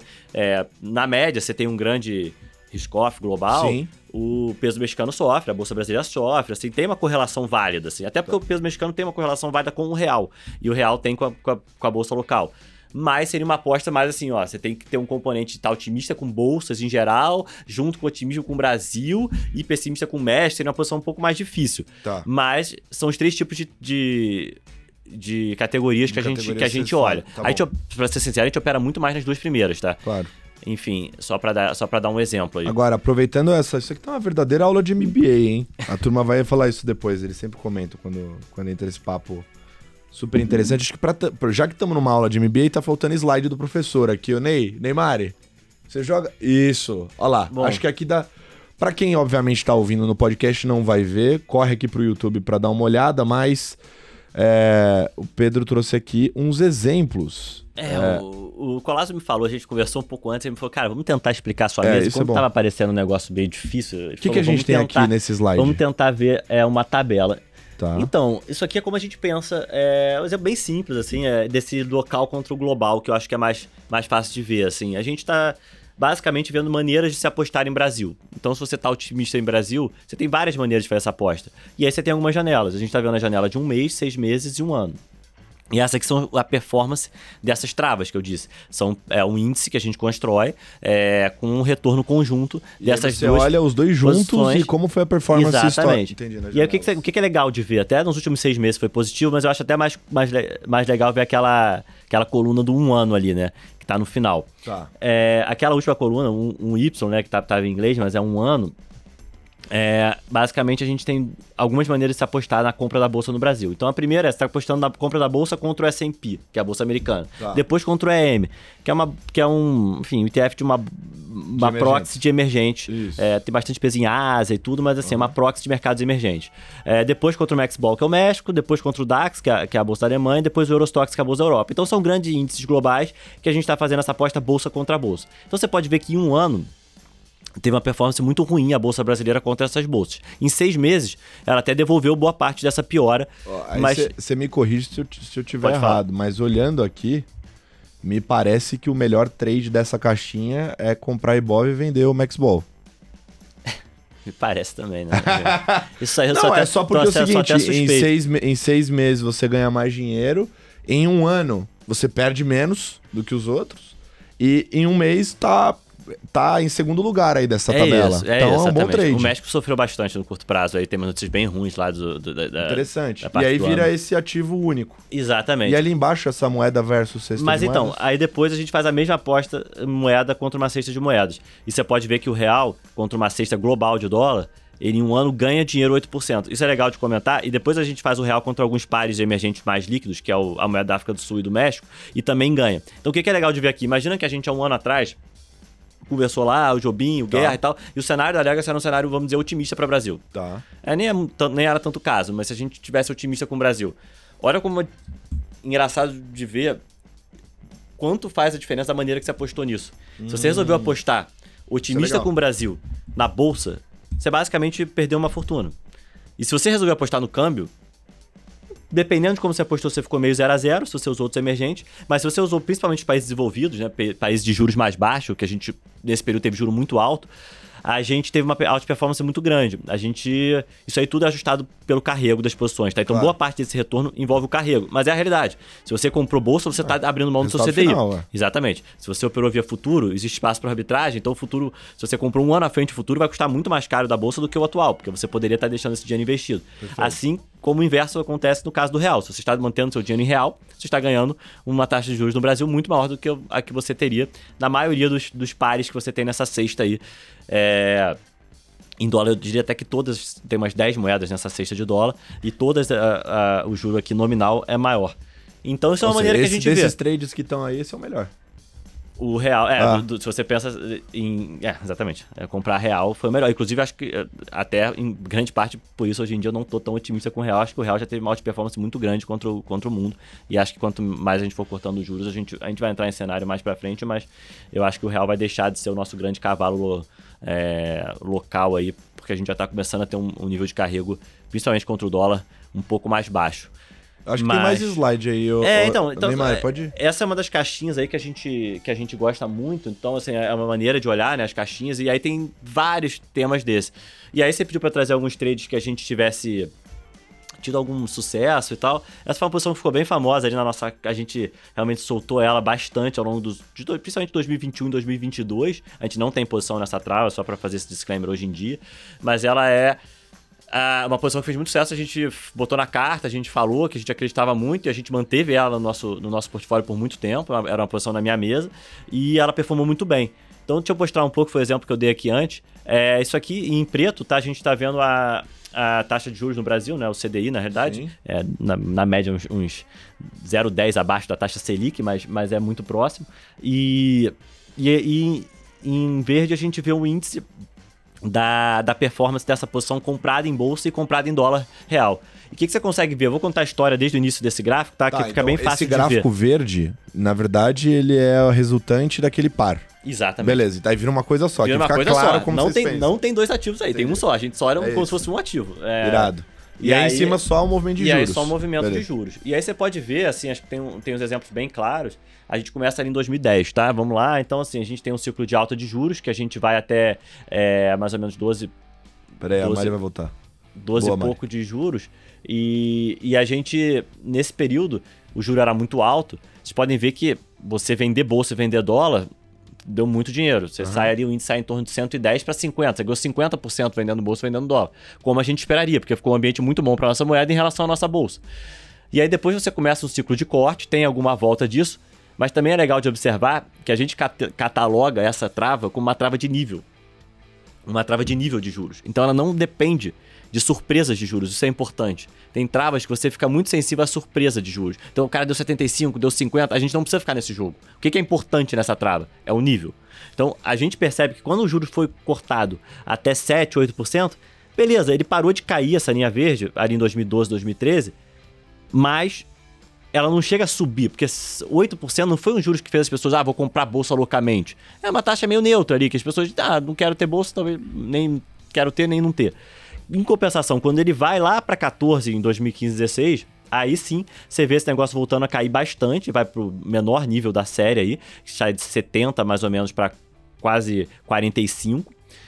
E aí você começa um ciclo de corte que vai até 6%. E aí você começa a mudar de novo essa dinâmica. Então eu diria que 8, 9% é um ponto de inflexão da alocação média das pessoas no Brasil entre bolsa e câmbio. Isso é muito importante. Se você olhar 8%, pode ser que a gente, nesse ciclo agora, se a gente vá para 8%, que é um pouco o nosso cenário, se a gente vá para 8% de juros, a gente pode ter uma inflexão. Aí sim a gente pode ter um grande movimento legal de bolsa em relação ao dólar de novo. Hoje em dia eu não estou achando tão, tão interessante ter essa posição. Ah, mas a gente pode ver, ó. Aí 2018, a gente fica com juros um bom tempo perto de 6, Aham. 6,5%. E aí começa. 2018, performance incrível dessa trava. Ou seja, você comprou bolsa, comprou dólar em 2018, ganhou, ganhou, ganhou, ganhou. O índice sai de 50 para mais ou menos 80. Então você está comprado em bolsa, comprado em, em dólar. Você parece que está neutro ali, mas você está ganhando quase 50% de retorno. Aí ele vai de 6,5 de juros para 2. Aí o negócio sai da tela. Sai da tela. Sai dos 70, mais ou menos, estava antes, e vai para 150. Dobra de valor. Então a bolsa, em relação ao câmbio, dobrou de valor. Se você investiu 100 milhões nesse par, você, nesse período virou 200. Então, assim, Óbvio, tem a pandemia, a pandemia a sofreu mais que, que o câmbio, tem um período um pouco difícil de, co, de correlação, porque o Banco Central interveio no câmbio, porque obviamente ele não está preocupado com a, com, com, a trava que a gente olha, está preocupado em manter estabilidade financeira no, no, país. Então foi um período desafiador para as correlações. Mas o que, que o mercado acaba fazendo? Quando você perde uma dessas classes de ativo como hedge, que muita gente acaba operando assim, você acaba afetando ainda mais as outras. Então a bolsa tem um período ali perigoso, mesmo com a proteção do dólar, porque o dólar passa a não funcionar como proteção. Isso é bem claro no Covid. Mas passado esse, essa turbulência do Covid, como os juros final foi muito baixo, foi 2%, a bolsa volta muito mais do que o câmbio volta. Isso foi muito claro ao longo de 2020. E aí tem a, tem a volta desse trade, que foi o trade que a gente pegou muito bem lá na mesa, que eu falei tanto, que é de 2021 e 2022, que a gente começou a ver que os juros não iam parar em 7, 8%. Como eu te falei, esse é o nível de inflexão. Quando a gente falou, cara, o juro vai para 9, vai para 10, vai para estar super restritivo. Acabou indo para quase 14, a gente foi para 3,75. A gente falou, cara, esse ambiente 3,75 de juros vai ser hiper restritivo para a bolsa e vai ser uma maravilha para nossa moeda, que estava em 6 quase na época. A gente falou, cara, a gente tem que vender a nossa moeda e vender a nossa bolsa. A gente vai ganhar um carrego absurdo nas duas pontas. O carrego é positivo na venda da bolsa e positivo ao comprar real contra dólar. Então você vai ganhar muito carrego você está vindo de um preço bom e você fica neutro em Brasil. Então você não precisa se preocupar. Ah, se o Congresso vai aprovar uma medida ou outra e tal. Óbvio, pode ter uma medida um pouco pior para a bolsa, para um setor do que o outro. Claro que tem riscos. No dia a dia a gente tem que ficar acompanhando tudo. Mas no geral você está mais ou menos neutro ao Brasil, se apropriando de um, de um carrego maravilhoso. E aí a gente viu esse índice saindo de 150 para mais ou menos 75, que é uma perda de 50% do valor, que também foi uma, uma baita uma baita aposta nossa. Aí hoje em dia tá de lado. Tem seis meses ah, já cê, que tá de lado a bolsa pro, em relação cê, ao dólar. Você pegou então no, no, dos dois lados da mesa. Você pegou é, a, a, gente vende, a, gente vendeu a bolsa a e alta e você pegou essa queda também desse é, A gente pegou a alta bem até o Covid. No Covid a gente tava, a gente zerou essa posição relativamente rápido. No Covid a gente fez um baita trade no dólar pré, que foi comprar dólar e aplicar pré. A gente pegou então essa, essa, esse trade em 2019, é, início de 2020 e zerou no Covid. E depois a gente pegou a venda. A gente pegou na volta do Covid também. Depois do Covid acalmou e tal, a gente teve um cenário um pouco mais claro. A gente comprou bolsa, comprou dólar. Porque a gente, enfim, por, por, exatamente por esse framework aí. E na volta, a gente. A gente pegou muito bem. O destaque principal teria sido essa volta tá. aí, o venda-venda. Ô Neymar, passa pro próximo, por favor. Tem mais aqui do professor. Olha lá. e aí, só pra mostrar um pouco, tem que contar uma história negativa daqui a pouco, né? Porque as histórias então, parece, parece só coisa certo. bonita, né? Você vê elas. Calma, eu vou perguntar, você acha que vai sair daqui já, sem já, já, já tem as tristezas também. Mas brincadeiras à parte, isso daí é um trade muito parecido do México. Então é só pra você ver como é, é expansivas, como são expansivas esses, esses trades. Então em preto é, a gente tem a. A gente vê aí de lá? novo. Oi? O preto é o quê? Mesma, mesma, mesma lógica. O preto tá. é a TIA, que é como se fosse o CDI deles, tá? Beleza. É a taxa tá. de juros do, do México. Uhum. E em verde é a performance desse trade. E esse trade a gente teve até muito pouco tempo. Esse a gente trade tem, é, a gente esse tem par posição, é o quê mesmo? A gente tem, tem uma posição menor agora. Ele é a venda do dólar mexicano contra o peso mexicano. Então você compra a moeda mexicana, o peso, tá. e você vende o Max Ball, que é como se fosse o Bovespa deles, é, tá o, índice, é o índice deles, tá? Então, só para resumir, a gente pode ver ele passando um pouco mais rápido. Em 2015, o juro deles foi pro menor patamar da história do México, eles tocaram 3,5. Tava tudo bem, tinha um ruído de Trump ainda no poder, que foi muito ruim pro México, mas é aquele negócio, por que foi tão ruim pra moeda mexicana e não pra bolsa? Provavelmente porque tava 3,5 juros. Então o pessoal falou: ah, vou ficar na bolsa, vou proteger a moeda. Se o juro tivesse muito alto, provavelmente teria sido o contrário. Esse é o ponto, essa é a graça do valor relativo. Então, se você vê ali a performance ao longo de 2015 2016, esse índice saiu de 90 para 180, quase dobrou de valor, muito parecido com os movimentos que a gente teve aqui no Brasil. Ou seja, ou seja o peso mexicano nesse período era o head, todo mundo usava o dólar para redear, e a bolsa ficou mais ou menos estável, então isso andou muito. Em compensação, em 2017 e 2018, quando se reverteu isso, e o juro saiu de 3,5 para 8,5, essa a moeda do México valorizou bastante e a bolsa sofreu muito. Então você viu isso aí saindo de 180 para em torno de 80. E aí depois, agora, movimento mais recente, que foi uma posição bem, bem legal que a gente fez também, botamos na carta, foi uma posição que andou bastante. A gente Ô, viu Mari, esse. Mudou de gráfico. A gente viu esse, esse índice saindo ali da zona aí. mais ou menos do 80 até é, não, do 100 até mais ou menos 50, que foi um movimento de 40%. A gente pegou muito bem esse movimento da bolsa, foi o maior resultado da bolsa na, da mesa. Foi o maior resultado da nossa mesa nos, nos últimos dois anos, aí um ano e meio. É, foi um período muito bom. Que a gente viu a taxa de juros do México saindo de 4,5 para 11,25. Então, assim, na verdade parece 11,5 ali, porque o CDI deles é invertido, ao contrário do nosso, é 11,25 a taxa, o CDI deles roda mais alto do que a taxa básica do Banco Central, então é em torno de 11,35. Mas detalhes à parte, o que importa é que o juro lá é muito restritivo, 11,5 no... Eu não vou falar disso, até porque hoje em dia é uma posição relevante nossa é o BRL Max, é, que é a moeda brasileira contra a mexicana. O juros dele é mais restritivo do que o nosso 13,75.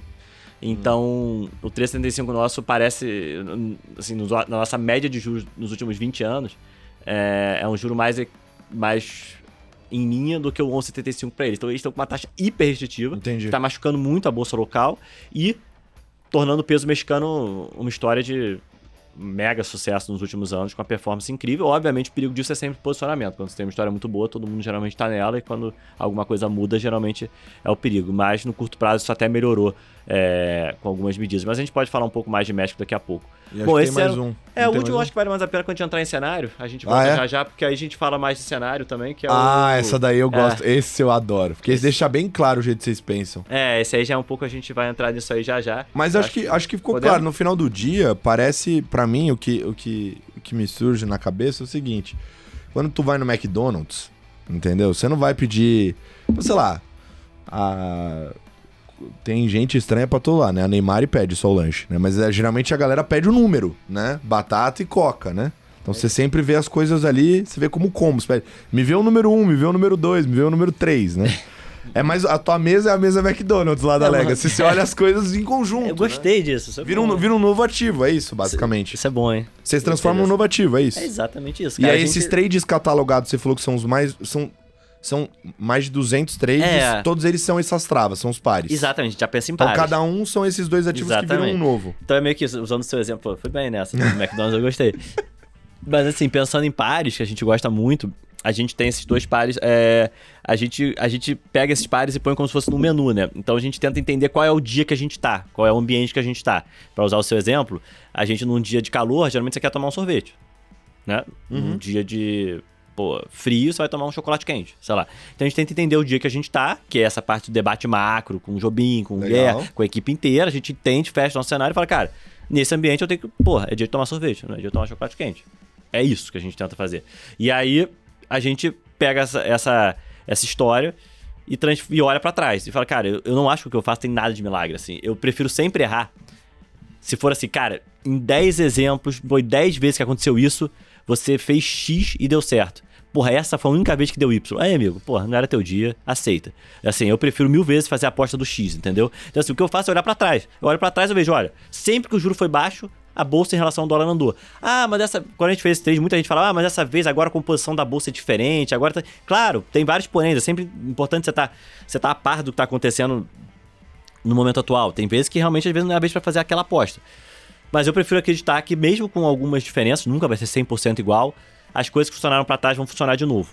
Então a gente olha, tem esses 200, e aí até é legal só para falar um pouco da mesa, como é que funciona a mesa hoje em dia. É, eu toco a mesa, fico em cima, mas a, a, mesa atualmente tem o Tomás, que me ajuda bastante. Tinha a Gabi também, que é uma pessoa que vale a pena mencionar, que me ajudou muito a expandir a mesa. Uhum. Ela hoje em dia tá no Itaú, mas a gente fez uma expansão global desses, dessas posições muito grande por causa dela. Esses 200 trades catalogados são certamente boa parte por causa dela. Eu tenho, tinha muito mais uma expertise de Brasil, de até Estados Unidos, Sim. Europa, mas a gente passou a operar com a Gabi, a gente operava Japão. A Gabi veio de uma expertise da Gauss, que tinha muito legal, assim, de, tipo, a gente fez essas, esses pares e testou como é que funcionava o Nikkei contra o JPY, a moeda, o Yen uhum. do Japão. Então, assim, a gente viu que, putz, como era legal que você conseguia ter uma exposição short dólar, é, é vendido em dólar, comprando o, o Yen. E mesmo assim, essa é a ponta é, pessimista, porque o Yen, a correlação dele é que ele aprecia nos movimentos de pessimismo do mercado. Então você conseguia comprar a bolsa e comprar ien. Então quando você queria ficar short dólar, é, vendido em dólar e, e, e, ao mesmo tempo comprado em bolsa, essa posição a gente usou várias vezes. É, a gente fez uma expansão para setores intrasetoriais dos Estados Unidos. Então, assim, em vez de a gente só fazer essa parte muito macro, na volta da pandemia, principalmente, a Gabi pegou, ah, o que, que vai se beneficiar do juro baixo? Porque o, o Banco Central americano vai querer deixar juros super baixo. Então, o que, que vai se beneficiar? Pô, home builders, vai se beneficiar setor de housing. Fazer e o que uma que, cesta Exatamente. E o que, que a gente não, talvez não seja tão... Ah, vamos vender staples, vamos vender alguns setores que são menos industrials, que assim, vão uhum. demorar mais. Então, ainda estavam sofrendo cadeia de, de oferta. Então, a gente fez muito esses pares, assim, dentro dos Estados Unidos, também assustado pela vol. Então a Gabi foi uma pessoa que ajudou muito a expandir esse global. E a gente começou a juntar as peças e falou, cara, vamos. E aí a gente fica nesse ambiente, assim, discutindo todas as mesas. Às vezes o cara de emerging markets, é, de mercados emergentes, que é o, que é o Terrezo, chama a gente, olha, a África do Sul tá com um caso interessante, tá o mundo inteiro inflacionando, a África do Sul não tá com inflação, cara. Os caras não estão com inflação, é diferente a cesta deles, eles não estão com esse problema. Vamos fazer um dólar pré lá.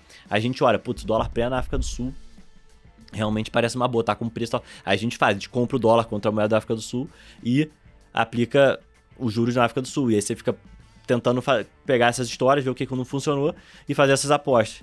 Na média tem, tem funcionado. É um pouco isso aí. E o Tomás, o Tomás é meu braço direito lá. Você já conheceu o Tomás? É. O dia que a gente conversou. Putz, o Tomás é um cara muito. É o Bebeto do seu Romário. é, o Tomás, é, Tomás, é, Tomás é nota 10, assim, é um cara muito bom, muito trabalhador, me ajuda muito a organizar.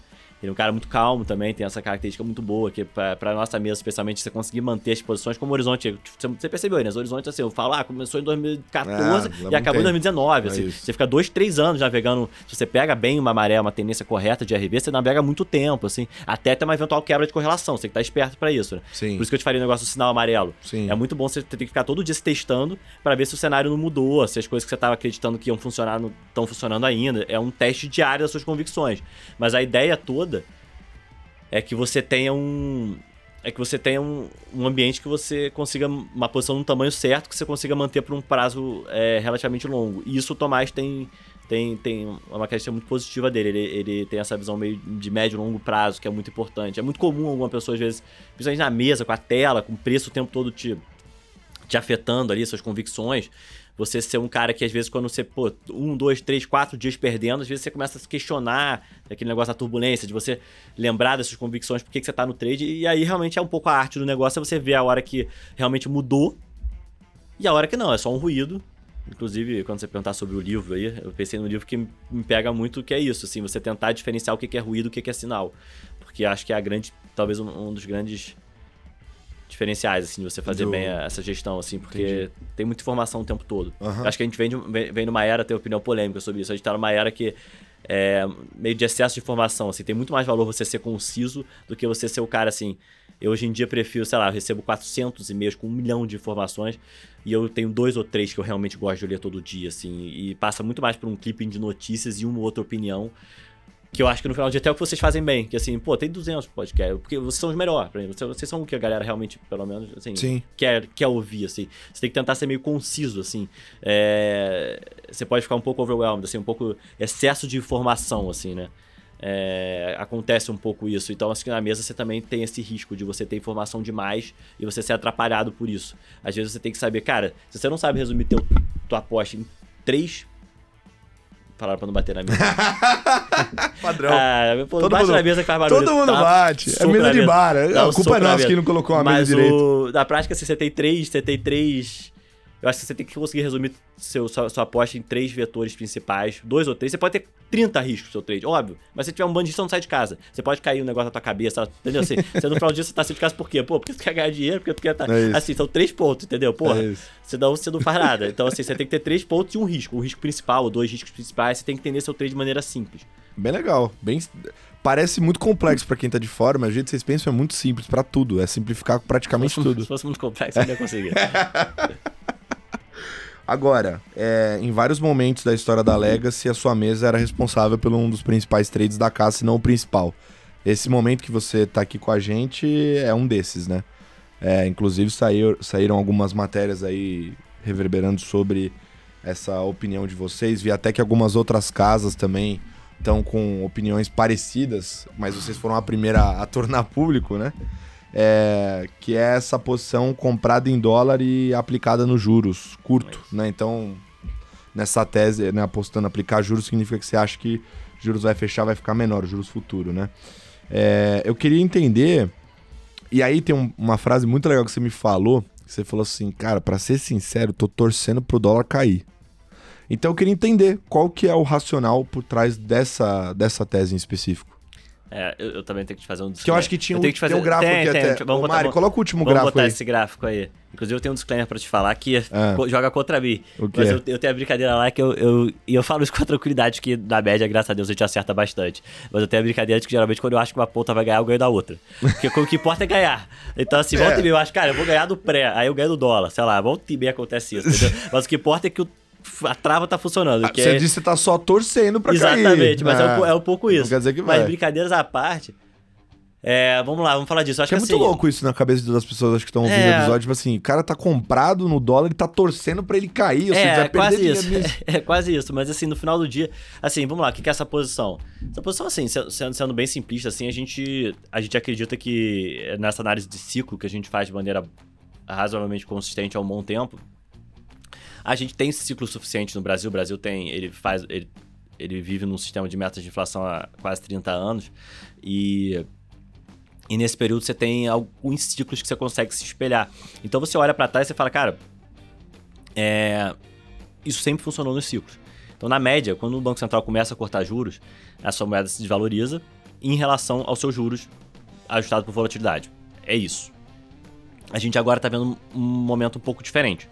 É, a gente pode entrar na projeção, nos detalhes da projeção macro e a gente comparar com esse, comparar com esse slide, mas começando pela projeção, assim, a gente tem uma equipe de economia muito boa. Eu, pô, o Jobinha fera. Já, já teve aqui com a gente É, vezes. exatamente, o Jobinha, eu sou fã dele. É, o Léo De Paoli é o nosso economista de Brasil especificamente, então essa posição ele, ele faz as projeções de, de crescimento, de atividade, é, de atividade, de inflação. Então, assim, é, ele passa muita tranquilidade no cenário de inflação. A gente tem a projeção para esse ano de 4,40, a gente vê o BC com 5%, então assim, a gente tem 0,60 de surpresa potencial que a gente acha que vai ter de inflação só nesses próximos 3, 4 meses aí do ano. Então, a gente acha que o, o Banco Central vai ser surpreso positivamente.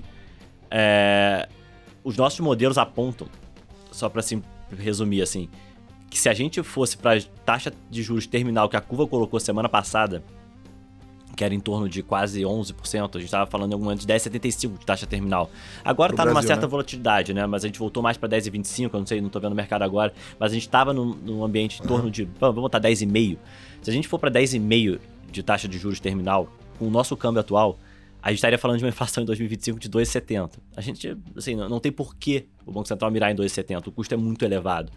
É, para fazer o caminho reverso dessa conta, a gente pode dizer: ah, tá, então quanto que você pode ir de juros que o Banco Central ainda se considere ao redor da meta? A gente vê juros de 8, 8,5%.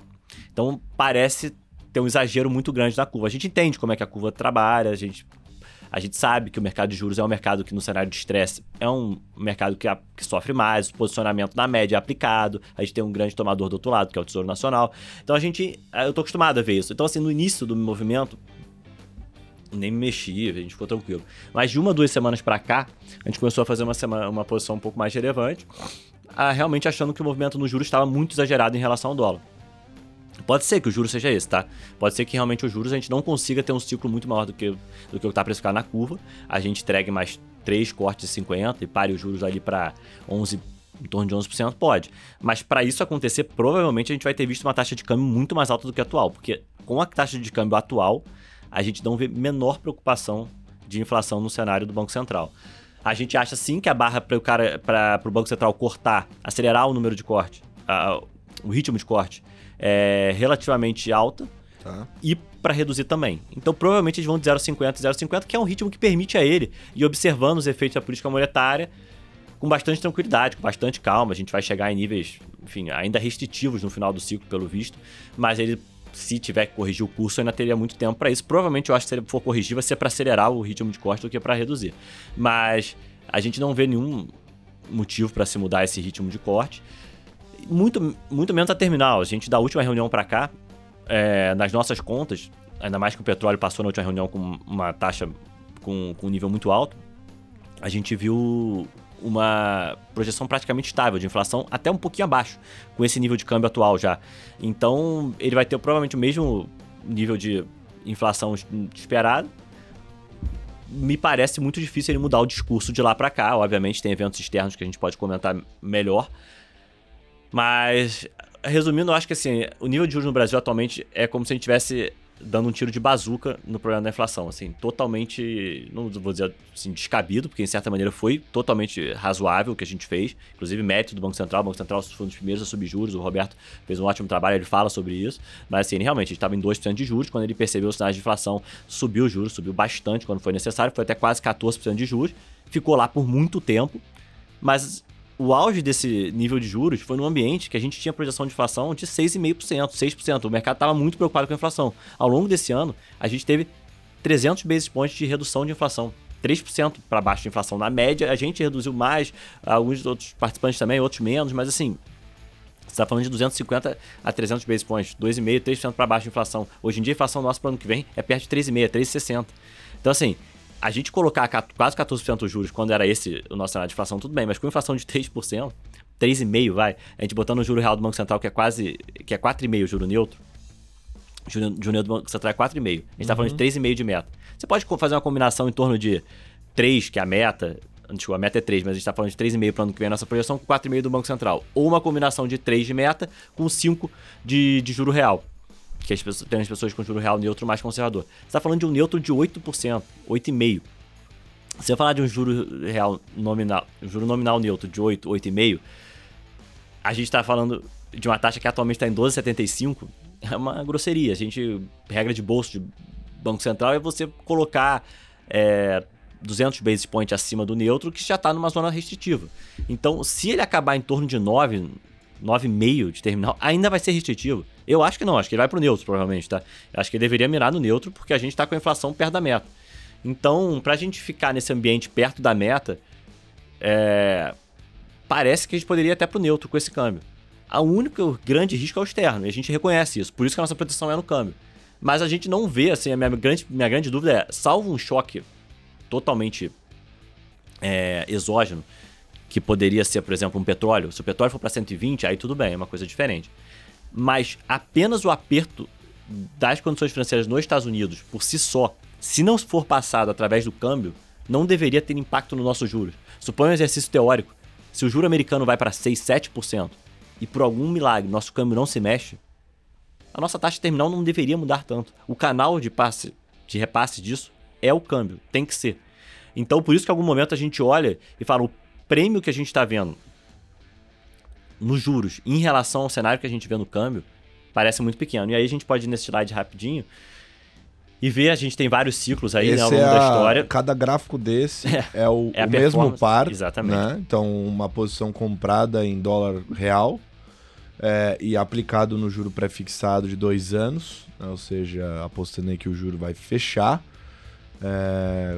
E isso constando também o carrego que ele citou. E aí você coloca 2005, 2011, 2016, 2019, tem a média. Exatamente. Vamos e focar... essa linha preta é o atual, que Exatamente. é esse trade nesse momento. Exatamente. Primeiro, por que, que você selecionou esses períodos? 2019, 2016? São os ciclos de corte.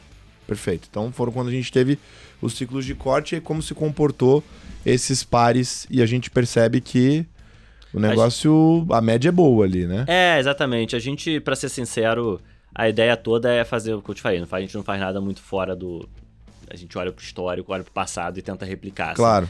Em todos, assim, a gente, a gente entende as peculiaridades de cada cenário, a gente está num ambiente um pouco mais inflacionário do que nos últimos anos, globalmente falando, localmente, a gente está até muito melhor do que na maioria desses cenários, tá? Isso é, isso é relevante.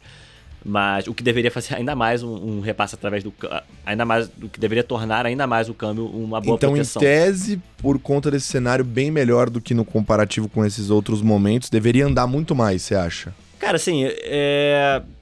a gente tem, tem períodos aí, assim, especialmente 2019, seria exagero dizer que tá melhor. 2019 a gente estava realmente com um período com, com ambiente talvez melhor. 2016 a gente tinha reformas que equilibravam talvez mais o benefício nos juros e, e no dólar. Mas, mas certamente que 2005 e 2011 a gente estava em ambiente muito melhor de inflação. Tá. É, então, sim, a gente acha que esse. essa, essa, e a gente está com muito preço nessa, nessa. A gente olhando no ambiente de preço técnico e fundamento, isso aí é um sinal de preço. Então, assim, se você me disser o juro, o preço. Isso aí, o que, que isso quer te dizer? Assim, o preço dos juros de dois anos em relação ao dólar está muito bom. Em todos os ciclos de corte, o que, que acontece aí? Tá tentando contar, transformar esses números numa história da realidade. Isso aí são os dias corridos a partir do corte. A gente gosta de olhar um semestre, que é o nosso período, mais ou menos 180 dias ali, que é o prazo dessa, dessa, tá. dessa janela. Então, assim, mais ou menos um, um semestre à frente é, do primeiro corte, o que, que acontece? Você consegue ter mais ou menos umas cinco reuniões aí.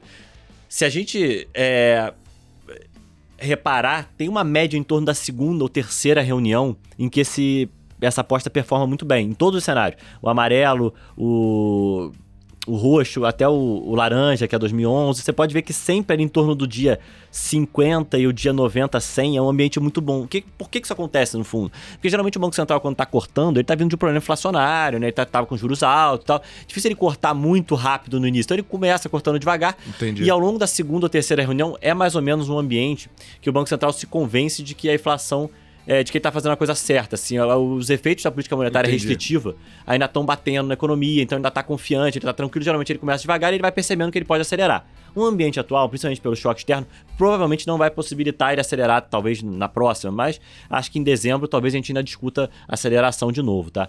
Mas, mas a ideia toda é que existe, não é à toa que existe uma correlação alta entre é, o momento temporal da aceleração dessas, dessas dessas travas. Então, assim, é, é, mais ou menos a mesma época que todas elas andam. E agora a gente está vendo exatamente o contrário. A gente está no pior momento dessa trava, num ambiente que geralmente é ótimo. E a gente está vendo esse ambiente ótimo. Então, por fundamento, está ótimo mesmo. A inflação ainda está super ancorada, a gente está com bastante tranquilidade na nossa posição. É, a gente conversa com o nosso economista e ele fala, cara, eu não consigo entender. A curva, há um mês atrás, estava precificando quase 8,5 de taxa terminal. Ela chegou a precificar 11. Você está falando 250 basis points, assim, de, de, de ajuste. Aí você vai me perguntar, ah, mas o câmbio subiu, teve uma piora do cenário externo e tal. Sim, o câmbio subiu mais ou menos 5, 6%. 5, 6% é movimento que, desculpa, uma moeda emergente é quase ruído. A gente viu grandes movimentos ao longo dos últimos 30 anos no câmbio. A gente, vamos botar nos últimos 10 anos aí, a gente viu um movimento bem relevante ali entre 2012 e 2015, né, com a reprecificação do risco fiscal no Brasil, que a gente viu o câmbio saindo ali de 1,5, 2 para 4,20 no auge da Dilma. Depois ele volta para 3 com o Temer. E aí vem a época da pandemia, ele sai de 3, também uma época de juros um pouco mais baixo, em que a gente aceitou uma moeda um pouco mais valorizada, ele sai em torno de 3 para quase 6. Esse ambiente, você está falando de um, de um movimento do câmbio de 60%, 50%. Esses movimentos do câmbio têm impacto na política monetária. O Banco Central tem que agir, geralmente é inflacionário, geralmente ele muda a composição. A gente não consegue ver é, justificativa para uma reprecificação de curva de quase 300 basis points na taxa terminal com 5% de movimento do câmbio. Ah, o petróleo, o petróleo valorizou uns 20%, é, é, desculpa, subiu uns 20%? Subiu. Ele devolveu quase 10%. É, quase 15 nas últimas duas semanas. É, beleza, agora devolveu 5 para cima, mas beleza, se você pegar a média de preço do petróleo, ele mudou de patamar ali 10%, também não tem um repasse tão grande, porque o crack, né, o, o, o Kazan é um especialista no setor, que é o repasse, que é o que importa do petróleo para o preço da gasolina, quase compensou tudo. Então a gasolina internacional internacional está num preço estável nesse período inteiro. O petróleo subiu muito, mas quase tudo foi compensado pela, pela, pelo crack, que é esse diferencial. Então a gasolina não foi afetada. E aí, se você olha para o Brasil, então, a defasagem da Petrobras, que é o que importa para a gente, está praticamente zerado. Então, não tem esse risco do petróleo ser repassado para a nossa inflação no curto prazo. O ambiente agrícola, que era um ambiente muito pessimista, no início do ano teve, teve laninha, aí no meio do ano agora o El Ninho veio muito forte. O ambiente agrícola três meses atrás era uma baita preocupação. Todas as projeções estão sendo revisadas para menos preocupação. Então, assim, a gente obviamente deveria olhar o núcleo. O núcleo de serviços está super controlado. A gente, eu, converso com o Léo, assim, a gente tem patamares de núcleo de serviço de 8, 7%, a gente hoje em dia está indo para 5%. A gente ano que vem deve voltar para 4%, que é a parte que mais preocupa o Banco Central. Então, assim, a gente não vê é, fundamento que justifique o que aconteceu na curva de juros. Mas eu reconheço o risco externo. Se a gente for falar de cenário, o cenário externo está um cenário muito desafiador. Eu entendo totalmente o risco externo. Então pode ser que o câmbio vá para preços diferentes. E se ele for, pode ser que justifique essa curva. Mas a gente tem uma oportunidade relativa que me chama muita atenção. Ao longo de um ciclo de cortes, eu tenho. Poxa, já passei por alguns desses aí. Tava no mercado em 2011, estava em 2016, estava em 2019. Então, assim, não dá muita oportunidade ciclo de corte, geralmente. Ciclo de corte, geralmente, é um, é um que às vezes você tem que. A gente brinca, tem que, às vezes você, você faz conta, você não acredita o, o quão precificado já está. Em algum momento, esse ciclo estava muito precificado no início dele. Mas atualmente me chama atenção pro outro lado. Eu falo, cara, não costumo ver essas oportunidades. A gente está com um, um juro relativamente por conta dessa abertura recente da curva, você disse? É, a gente tem uma inflação de 3,5, projet, 3,60 projetado para o ano que vem. E a gente está falando de uma terminal de 10,5. Cara, se o Brasil for viver com um juro real recorrente, assim, de 7,5% vai ser uma grande surpresa. Uhum. Eu acho realmente assim um, E eu acho que o Banco Central está tendo um papel ótimo, tá? Eles estão vindo. E ainda tem troca de comando do Banco Central. É, isso meio. aí, sendo sincero, assim, é, é, mais difícil de avaliar, assim, porque eu acho que a instituição Banco Central é uma instituição muito forte. Eu acho que ela vai fazer a coisa certa, assim, mas eu acho que fazer a coisa certa é continuar cortando, assim. E a gente vê, a gente tem, pô, da parte de atividade, a parte de. Assim, tem muitas surpresas positivas na atividade. Positivas na atividade tem muitas surpresas positivas na atividade.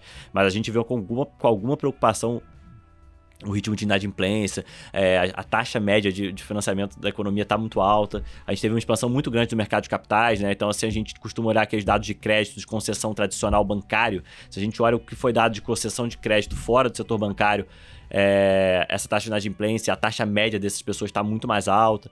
Então, a gente tem algumas preocupações que, assim, ah, a gente vai para um juro estimulativo em breve, não sei se vai ser necessário, mas a gente deveria certamente estar com um juro bem mais perto do neutro do que sei lá, como a gente está agora, 500, 5% acima do neutro, com a inflação já totalmente reancorada, ou praticamente ancorar, reancorada, me parece muito exagerado. Eu acho que o Banco Central tem essa percepção, ele está de, de 0,50 e 0,50 e está fazendo um bom trabalho. Nos discursos, eu gostei bastante da postura do Banco Central e foi bem claro para a gente de que ele está com uma postura de manter o mercado calmo, porque a pior coisa que poderia acontecer o mercado é um Banco Central que joga lenha na fogueira de um mercado que claramente está tendo um ajuste técnico para mim, assim, aquele negócio do preço técnico fundamental, talvez a única explicação para esse preço é a parte técnica, o mercado estava aplicado, porque era um ciclo de corte, isso acontece no mercado, no mercado quando estamos no ciclo de corte.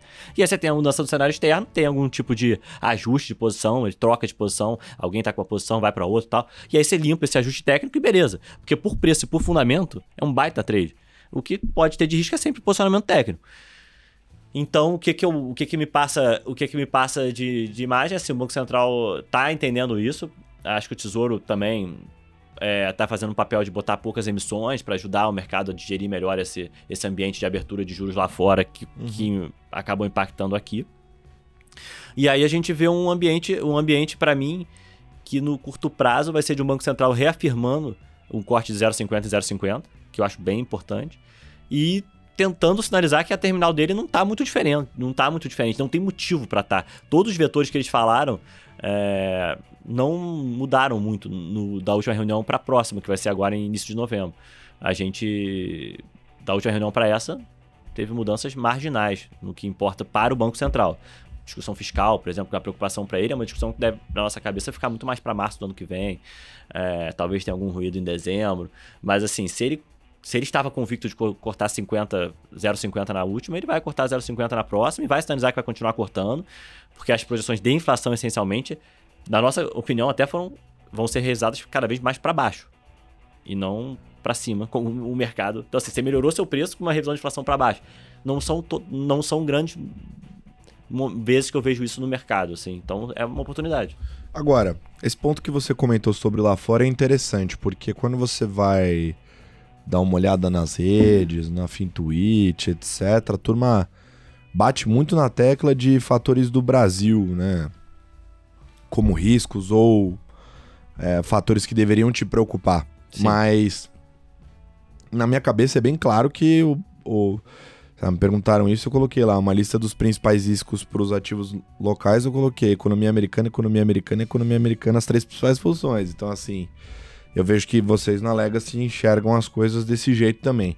Na última oportunidade que o Guerra e o Jobim estiveram aqui no Stock Pickers, não faz tanto tempo assim, foi antes do da, da Expert, na semana da Expert especificamente, eles comentaram que eles estavam com a cabeça convergindo, porque o Jobim e o Guerra ficaram um tempo divergindo em relação à opinião e começaram a convergir. Convergiram no quê? Na ideia do Guerra de que a política monetária funciona e que a economia americana ia é, fazer esse pouso que tanto se espera e não acontece. Só que essa sexta-feira a gente teve payroll, né? Essa última. E veio um dado avassalador. É, até em contraponto teve a, a Households lá é, que veio abaixo da expectativa do mercado, mas quando você coloca no histórico, a, o payroll é mais assertivo. Então é nele que a gente vai, vai dar a credibilidade aqui.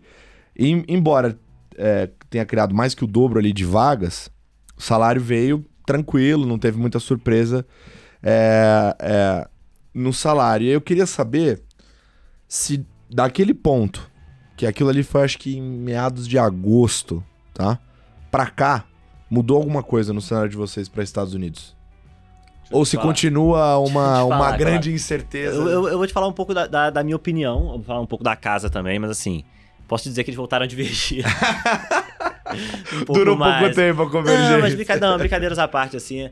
Acho que o ambiente tá. Cara, eu, eu acho o ambiente externo extremamente desafiador, assim. E eu acho um- uma das coisas legais até da minha mesa é que você pode operar o que você tem convicção e às vezes você fugir de algumas regiões. Eu não acho. Eu não, eu não vejo graça em operar nos Estados Unidos agora. assim, Eu tenho praticamente zero opinião nos Estados Unidos. Eu acho o momento da economia americana muito difícil de se operar. Por quê? Tentar explicar o, o porquê e, e aí botando um pouco a, a nossa opinião lá na Legas. É, o time de economia, na média, tá mais otimista ainda com a economia americana. Tá. A economia americana vem há três meses surpreendendo todo mundo. O que, que, que o mercado tinha no final do dia, tá? E acho que por que que tanta gente se machucou? Qual foi o pior trade do mercado nos últimos três meses? E eu diria não só localmente, como quase que globalmente falando, tá? Tá. todo mundo, de uma maneira ou outra, e não é à toa, que nem eu faço aqui, todo mundo meio que olha o passado e olha o histórico, e todo mundo quase tinha, de uma maneira ou de outra, um trade muito parecido. Que era algum tipo de aposta de que os efeitos defasados da política monetária iam afetar as economias. Seja aqui, seja lá fora. Na média, todo mundo fez um aperto monetário muito grande para seus re- respectivos históricos, alguns países mais, outros menos, mas todo mundo apertou muito a taxa de juros, beleza? Isso foi um consenso, assim, global. E todo mundo sabe que o lag de política monetária é em torno de 12 a 18 meses ali, vai, para ter o efeito total. Quando começou a se chegar nessa zona, e que é mais ou menos esse ano, todo mundo falou, cara, os juros tá muito apertado, a gente vai ver se bater na economia. Sempre bateu. Até o meio do ano, acho que existia essa crença. Acho que o SVB no início do ano foi um grande, uma bola de curva no mercado, porque todo mundo achou que agora veio, bateu. E era um caso muito mais de mismanagement pontual, né? De má gestão do que qualquer coisa. E aí, nos últimos três meses, acho que todo mundo caiu em si tipo, cara, não bateu. Foram Tá. três meses de dados fortes de economia americana Sim. relevantes. Aham. Do tipo, cara, não dá pra discutir. A economia americana está muito mais Até o forte que se CPI veio um pouquinho melhor, mas mesmo assim. É, mas assim, beleza. Na média, os dados vieram muito fortes. Não Sim. tem muito como. Você pode dizer um setor ou outro, mas a economia americana está mais forte do que se pensava três meses atrás. Isso eu Uhum. acho meio indiscutível. E aí, o que, que, o que, que o mercado. Assim, tem várias teses pra isso, tá? Acho que é uma, é uma combinação de várias coisas. Mas assim, a que mais me agrada é que assim, teve um excesso. Tem um estoque de poupança alto, assim, que foi formado na média na pandemia. Esse dado é absurdo. É, a pessoa poupou. E assim, você tem um colchão. Se for esse, é um problema mais de estoque. Então, assim, você vai comer uma hora essa poupança. e já hora... vem reduzindo. E já vem reduzindo, tá sendo aqui, lá fora, então você vai vendo. Você vai... E alguma hora você vai bater, talvez com um lag que era de 12, 18 meses, vai demorar 24, mas você vai bater que nem você bateu e vai dar cagada. Que eu acho que é um pouco aposto não tem. Tem alguns programas de transferência de renda que ficaram depois da pandemia, tanto aqui quanto lá fora, então tem o fiscal que Sim. que veio que ficou. Lá fora tá menos, né? Os Estados Unidos tá com um problema, mais problemas fiscais, então pode ser que isso saia mais rápido. É, Você, você tem uma desalavancagem razoável na economia americana, assim, né? Basicamente, o que, é que o setor público ficou o setor alavancado, mas o setor privado, consumo, empresas, na média, não tão alavancados, que é uma diferença de outras crises. Então, normalmente numa crise você as as pessoas estão mega endividadas e as empresas também. O Fed, durante a pandemia, limpou o balanço de todo mundo, né? Refinanciou as taxas de hipoteca das pessoas a taxa super baixa, as pessoas conseguiram, as empresas conseguiram limpar seus balanços, pô, fica aí um tempo sem precisar pagar nada, paga lá na frente. Então, assim, na média, tiveram muitas medidas que desalavancaram. Então, se você olha, principalmente a parte de alavancagem das, das, das famílias e empresas, e tá baixa. Quem que tá com uma alavancagem no setor? O setor público. É- É o setor que tá alavancado. Então, assim, isso agravou ainda mais o problema dos juros longos. Então, assim, nos últimos três meses, você caiu na ficha de, caiu a ficha de que a economia estava mais forte e você tem um problema meio técnico do mercado que passa por uma emissão recorrente que os governos vão ter que fazer para se financiar. Tem uma emissão sazonal de setembro, que é quando os, os países desenvolvidos eh, do hemisfério norte voltam das férias e Perfeito. tem que emitir. E, e você tem, você tem um- uma demanda um pouco menor por geopolítica dos bancos centrais asiáticos, principalmente em relação à Treasury, que também acho é ao título, ao título americano, que também atrapalha. Então, se você junta tudo isso, você tem um cenário que a taxa de juros nominal americana longa subiu 100 bases em um mês, em, em três meses, vai. Base points é pontos base, tá? Só pra É, galera base em não. português, né? Puta, tem isso, né? Eu tô tentando, eu tô tentando, mas então a gente, a gente tá acostumado ali. no- Bips, é bips. Tá todo, tá todo acostumado ali no dia a dia. Linguagem de gestão. Mas ponto- pontos base, verdade. A gente tem um ambiente de muita abertura de juros lá fora que contamina o mundo inteiro. De novo, uma coisa é contaminar, como eu te falei aqui no, no caso do dólar pré, porque basicamente se você olhar a taxa longa de um país emergente que você tem pouca referência, é, você vai pensar que a taxa dele é a taxa de livre, livre de risco americana mais um prêmio de risco. Isso não é tão. É, o ponto é que isso aí deveria acontecer através da conta de alguma conta de repasse de inflação, com, com depreciação da moeda e tal, caso o dólar pré aqui no Brasil. É, mas no curto prazo você tem espaço para levar ainda mais em conta a inflação local. Mas vamos lá. Essa abertura de juros é, muda o preço relativo de tudo, como eu te falei. Então você fica menos interessado em ter bolsa, então lá fora a bolsa americana sofreu. Você tem um ambiente que o juro americano mais alto puxa muito dólar, é, muito fluxo para os Estados Unidos, todo mundo comprou dólar, o dólar ficou muito forte contra a maioria das, das moedas. Então, assim, esse contexto global definitivamente é um contexto bem desafiador para tomar risco. E para mim, é um contexto que causa uma simetria muito negativa. Porque você provavelmente vai ter uma continuação desse cenário, tá? Não talvez tão forte, porque teve, teve esse aspecto sazonal, um aspecto técnico um pouco pior do que o normal, mas você tem, eu acho que você tem um cenário que provavelmente tem, tem, mais chance de continuar assim do que não. Tem economia americana surpreendendo um pouco para cima, aí o juro pode ir abrindo e tal, mas não significa que seja uma boa aposta. Por que, que eu digo isso? Porque você provavelmente vai ter, ao longo dos próximos meses, o juro americano abrindo mais seus 20, 30 vezes, talvez, pode ser que toque até 5, 10 anos e tudo, mas se você tiver errado, você pode perder 200. Entendeu? Esse é o problema. O juro Entendi. americano, ele é uma aposta para mim muito assimétrica pro outro lado. Assim como você viu no início do ano, quem estava tomado no SVB quebrou. O cara quebrou. Os juros fecha em um segundo. E você tá com muito espaço para juros fecharem, né? Porque você tem um colchão muito grande, você tá pela primeira vez em muitos anos com 10 anos perto de 5, 4,60. Então, se tiver qualquer mudança de cenário que muita gente ainda espera, vai ser uma volta muito grande. Então você vai dizer que talvez o juro americano de 10 anos vai chegar até quanto? É 5,5? 6, se for hiper, hiper otimista com o juro. Se você estiver errado, ele volta para 2.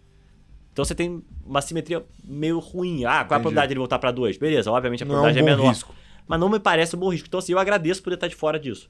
Então, assim, eu falo, cara, eu não quero apostar na economia americana. Não é o momento para isso. Já tive muita posição nos Estados Unidos.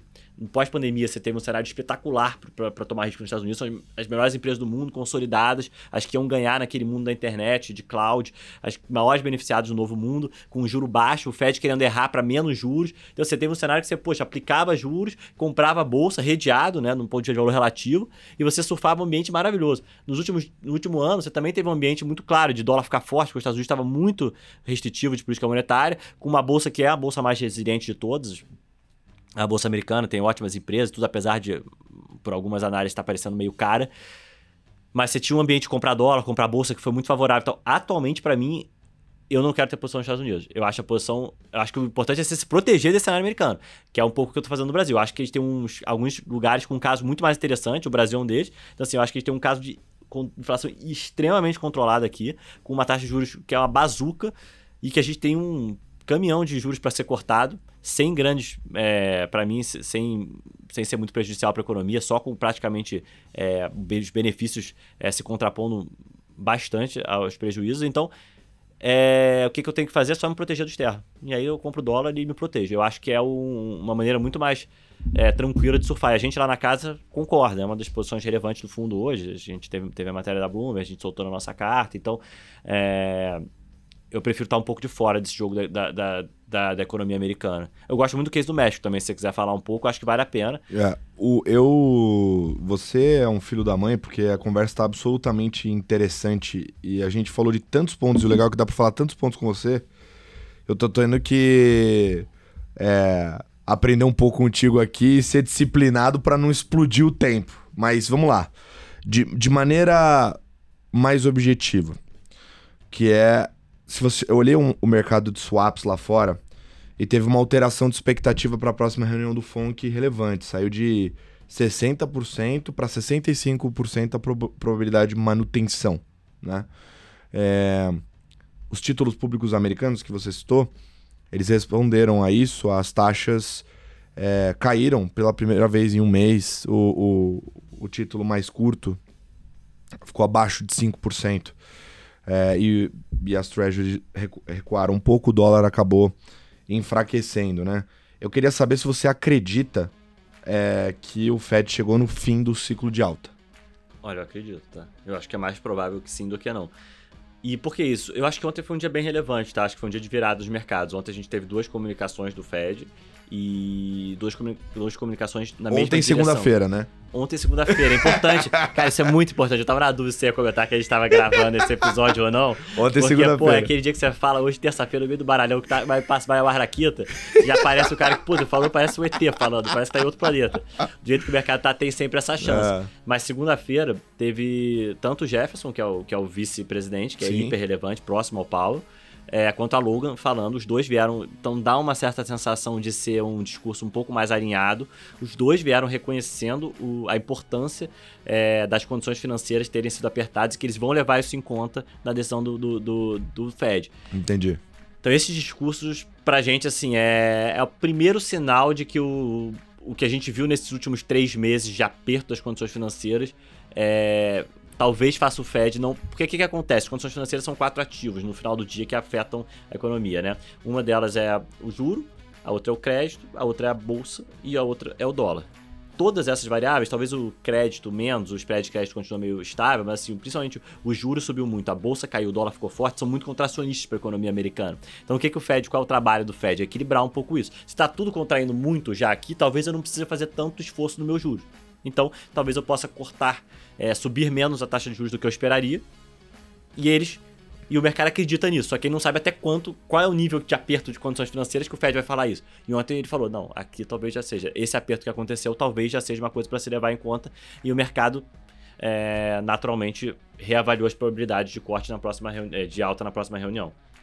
Então Perfeito. isso foi relevante e eu acho que pode dar um período aí difícil, né? Um, sinceramente, assim, três, seis meses à frente, o que vai mandar é a economia, tá? Claro, Mas, é aquela história prazo- do data dependent lá, que eles estão dependendo de dados. Mas no curto prazo, sim. Eu acho que a gente pode ter algumas semanas, talvez até um mês. Aí pode ser que isso aí possibilite o famoso rally de final de ano, que a gente vê muitas vezes. Eu acho que a gente pode ter um final de ano um pouco mais tranquilo depois de, de muita volatilidade que a gente viu nesses últimos meses. Agora, de- ainda de maneira objetiva, a condição de política monetária nos Estados Unidos afeta, você citou isso, afeta diretamente a condição de política monetária no mundo, inclusive aqui.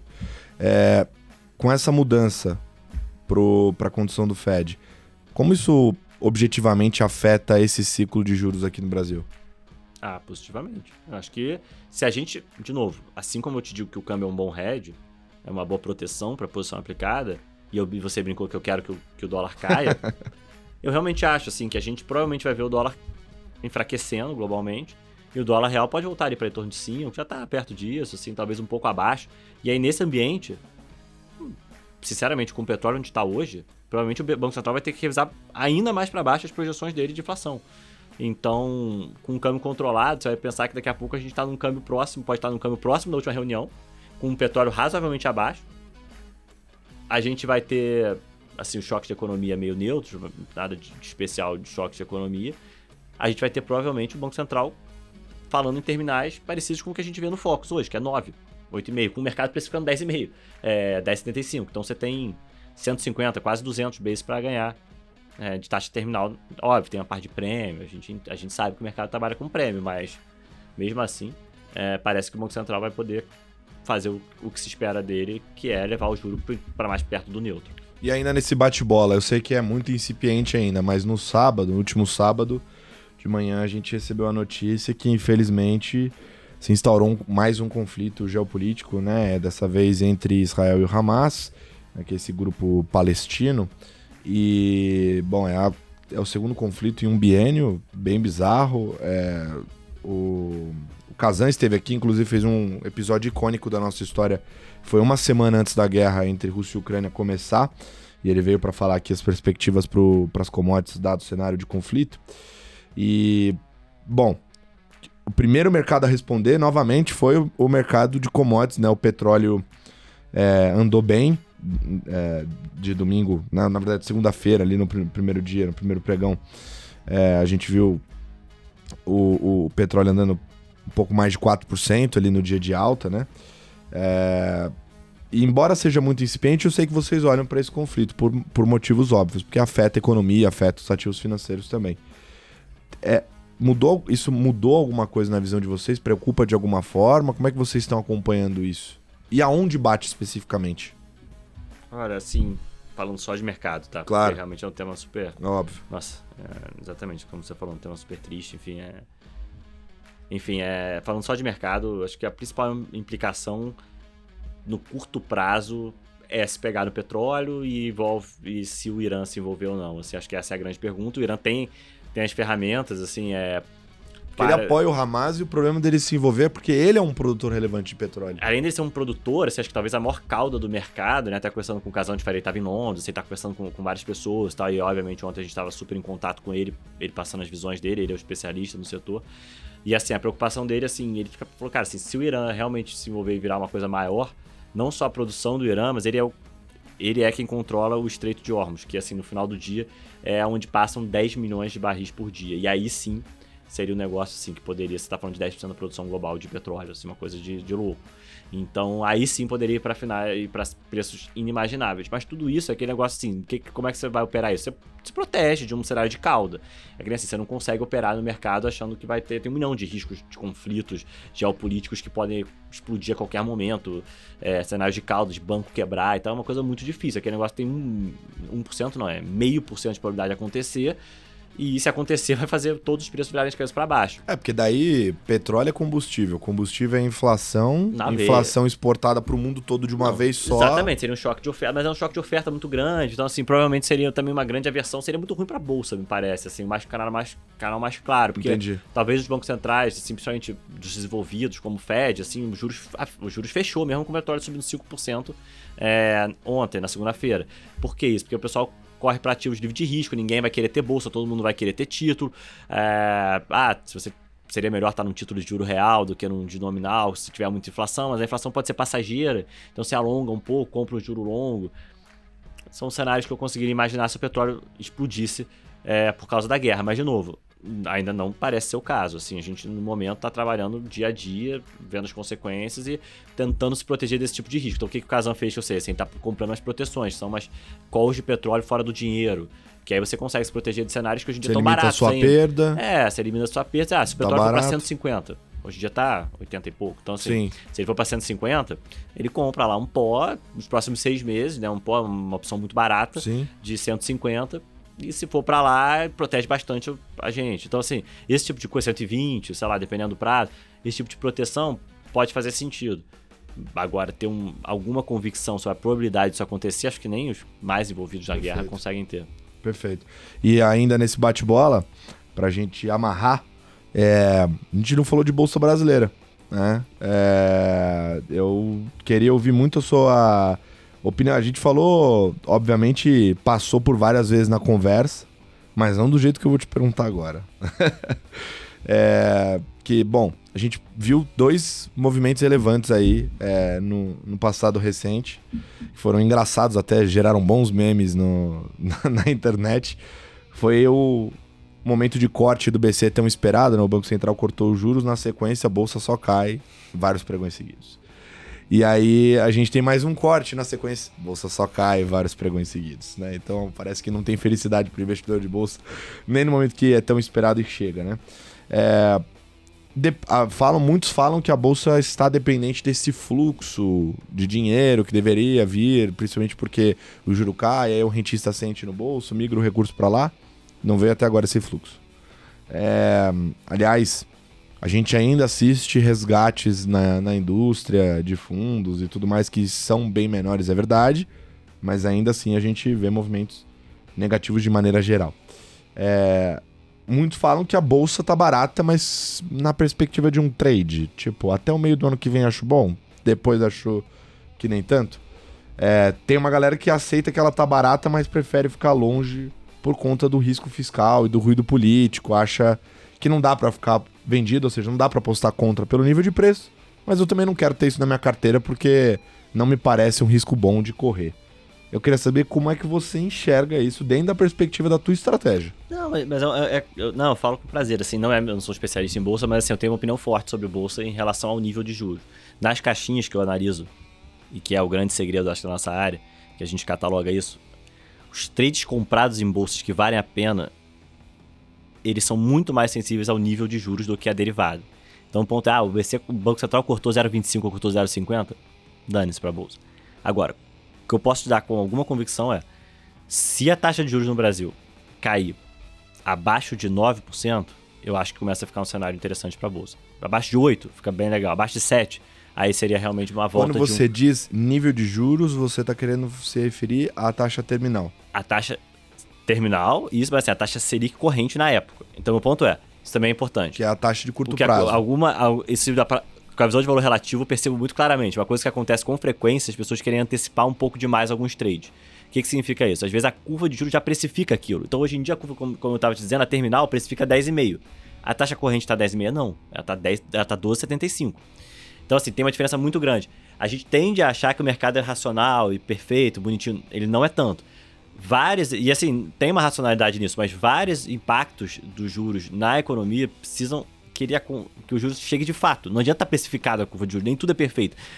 Você precisa estar com a taxa corrente, as empresas sentindo aquilo. Tem muitas dívidas que são indexadas ao percentual do CDI das, das empresas. Você tem, às vezes, as pessoas é, precisam sentir o seu custo de dinheiro aplicado num investimento de baixa é, de renda fixa ou atrelada CDI, ao CDI, rendendo cada vez menos para ele tomar a decisão. Então, assim, a nossa, a nossa observação histórica é de que a bolsa é interessante no Brasil apenas nos períodos em que o juros está abaixo de 9, 8% nominal. Obviamente depende da inflação, depende de um milhão de outras coisas. Então, assim, eu te diria que se o juros for abaixo disso, a bolsa, no ponto de vista relativo, vai voltar a ser uma ponta otimista. No meu book, muito provavelmente. Entendi. Isso, isso já é legal. A única coisa que joga contra é que, assim, no geral, a gente acabou de ver isso no México, por exemplo. A gente tem. A gente está num ambiente de governo um pouco mais intervencionista, que é um pouquinho menos otimista para a bolsa. Não tem jeito, a gente não, a gente não tem como fugir disso. Então, é, o México, por exemplo, tem um governo de esquerda que é um fiscalista. Então, assim, no geral, ele gastou muito pouco fiscal. Ele foi um dos menos que gastou no fiscal na pandemia. O que é Sim. quase uma, uma maravilha, porque o governo de esquerda geralmente é caracterizado por um maior Por gasto. gasto público. Aqui no Brasil, mesmo que isso aconteça, nem tá acontecendo tanto, mas mesmo que isso aconteça, que, de certa maneira até diria que as surpresas na média estão até pro, pro campo positivo na, na, na, na agenda do governo em termos fiscais, você tem essa parte do intervencionismo. O México tá na parte fiscal ótimo, mas tem um intervencionismo lá que já por duas ou três vezes nos últimos anos, nos últimos, eu tô com uma posição relevante em México há dois, ou- dois anos, já a gente acompanha o México há- desde que começou a Legas por duas ou três vezes você teve mu- mudanças em contratos, umas maiores, outras menores, mas você tem agora a questão das concessionárias de aeroporto no México, que tinham um contrato, de repente, pô, as regras mudaram aqui. Isso no Brasil foi muito relevante lá em 2015, 2014, né? É, pro setor elétrico, tudo. Então, assim, esse tipo de risco paira sobre o mercado. Então, eu acho que enquanto a gente tivesse o governo, o ambiente para a bolsa, mesmo que o fiscal não seja tão ruim, mesmo que a gente consiga co- cortar juros, mesmo que a gente tenha um cenário que eu considero que vai ser é, até positivo no ambiente macro, você tem um ambiente micro que não me deixa tão animado. Então você precisa de uma combinação de menos juros. No juros atual realmente atrapalha. Pode ser clichê, mas é a verdade. Com esses juros, tira o animal spirits ali que a gente brinca, né? O espírito animal do, do mercado, de tomar risco. É difícil. Uhum. Hum, E também eu acho que se você junta, você tem, você tem um ambiente. Você tem um ambiente ruim de, de risco é, microeconômico. Assim, é um ambiente que eu certamente se tivesse comprado em bolsa, teria um pouco de cautela. Então eu acho que você precisa dos dois para você ter um, um- realmente um rally mais continuado. Mas se você, pelo menos um dos dois, você conseguir tirar, que é o juro alto, e que eu acho que a gente vai ter daqui uns seis meses, eu acho que a gente vai daqui a. Sei lá, se a gente estiver no final do ano que vem tendo essa conversa de novo, eu estaria que vai ser um ambiente bem melhor para a bolsa do que o atual. Salvo, de novo, o ambiente externo. Mas aí você pode sempre vender a bolsa lá fora para se proteger. Muito bom, muito bom. Olha só, eu acho que a gente abordou todos os pontos que eu estava com vontade de falar. Tem alguma coisa que a gente não falou que você queria? Tem. Tem? Moleque, pegou o espírito dos Estados Tem, tem que falar do México, cara. O México é pô, case maravilhoso, mas resumindo muito, a gente tem uma posição relevante lá em BRL contra o peso mexicano também. Acho o México uma história incrível, assim. Acho que é um trade quase secular aí. A gente tá, tá meio clichê, tá meio É, batido. tem a história do É nearshoring nearshoring lá. é o tema, é batido, já foi falado, mas a gente fala desse tema há três anos e esse ano foi o ano que a gente começou a ver de fato os números baterem, os números de investimento Convergir. saem da tela. É, é atrelado aos Estados Unidos, é remessa de dinheiro pra caramba os mexicanos que moram lá mandando de volta para os Estados Unidos. A gente tem uma dívida PIB baixa, a gente tem um Banco Central super conservador com juros altos. Então é uma história muito boa pra moeda. O risco, de novo, sempre que tem uma história muito boa, você tem que estar atento ao posicionamento. O posicionamento era muito grande lá, as pessoas estão muito compradas na moeda mexicana. Verdade. Mas a gente, no curto prazo, tiveram alguns eventos que, obviamente, o preço sofreu um pouco, mas deram muito. muita tranquilidade que o técnico deu uma limpada, o Banco Central lá eh, comprou dólar, teve, teve- tiveram alguns eventos é, micro, como eu te falei, que, que assustaram um pouco o investidor, então teve uma saída relevante, tá num preço especialmente bom. Eu acho que se você quer ficar neutro em mercados emergentes, você vendeu o real, né? Comprar dólar aqui e fazer uma posição comprada em peso mexicano, então um BRL contra o peso mexicano, eu acho uma posição das melhores, especialmente porque daqui a duas reuniões, como eu te falei que o juro corrente é importante, o nosso juro vai ficar igual ao juro mexicano. E só teve uma outra vez que isso aconteceu e a moeda mexicana outperformou a brasileira em muito nesse período. Eu acho que isso deve acontecer de novo nesses próximos 3, três a 6 meses. Eu gosto muito dessa posição. Porque pro, pro câmbio é muito importante o diferencial de juro entre as economias, certo? Sim. E aí, se o Brasil e o México empatam e o, o México é claramente um ativo melhor do que o Brasil no relativo, tem melhores empresas, etc., né? a própria situação fiscal é muito melhor, significa que eu deveria beneficiar então a moeda mexicana e por isso que ela anda tanto nesses períodos, é isso? É isso. Ela já vem andando, pra ser sincero. O mercado Ela- antecipa, de certa forma. exatamente, mas exatamente. Ela, por exemplo, se a gente a gente tinha essa posição, a gente entrou nela, sei lá, lá para 3,65, tá? Essa taxa entre o BRL e o, e peso mexicano, tá? O peso mexicano tá mais ou menos 18 e pouco, e o câmbio aqui tá em torno de, de 5,05, aí você divide 18 por 5 e pouco, você vai dar em torno de 3 e pouco, tá? Esse 3,65 você quer que caia, se você quer comprar a moeda mexicana em relação à brasileira, você quer que o peso mexicano fique mais caro em relação ao, ao, ao real.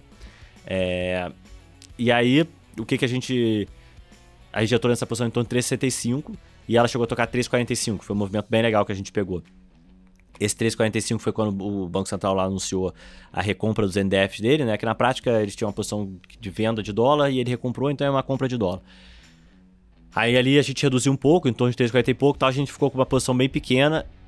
De duas semanas pra cá a gente, a gente aumentou, eh, a gente voltou a aumentar essa posição. Eh, atualmente está em torno de 3,55, 3,56, a gente acha um baita preço. A gente acha que isso aí vai pra, sei lá, isso aí pode pra 3,20, assim. Então a gente acha que tem uns 10% pra andar aí nos próximos três meses. É isso. É, você, você- você já resumiu super bem.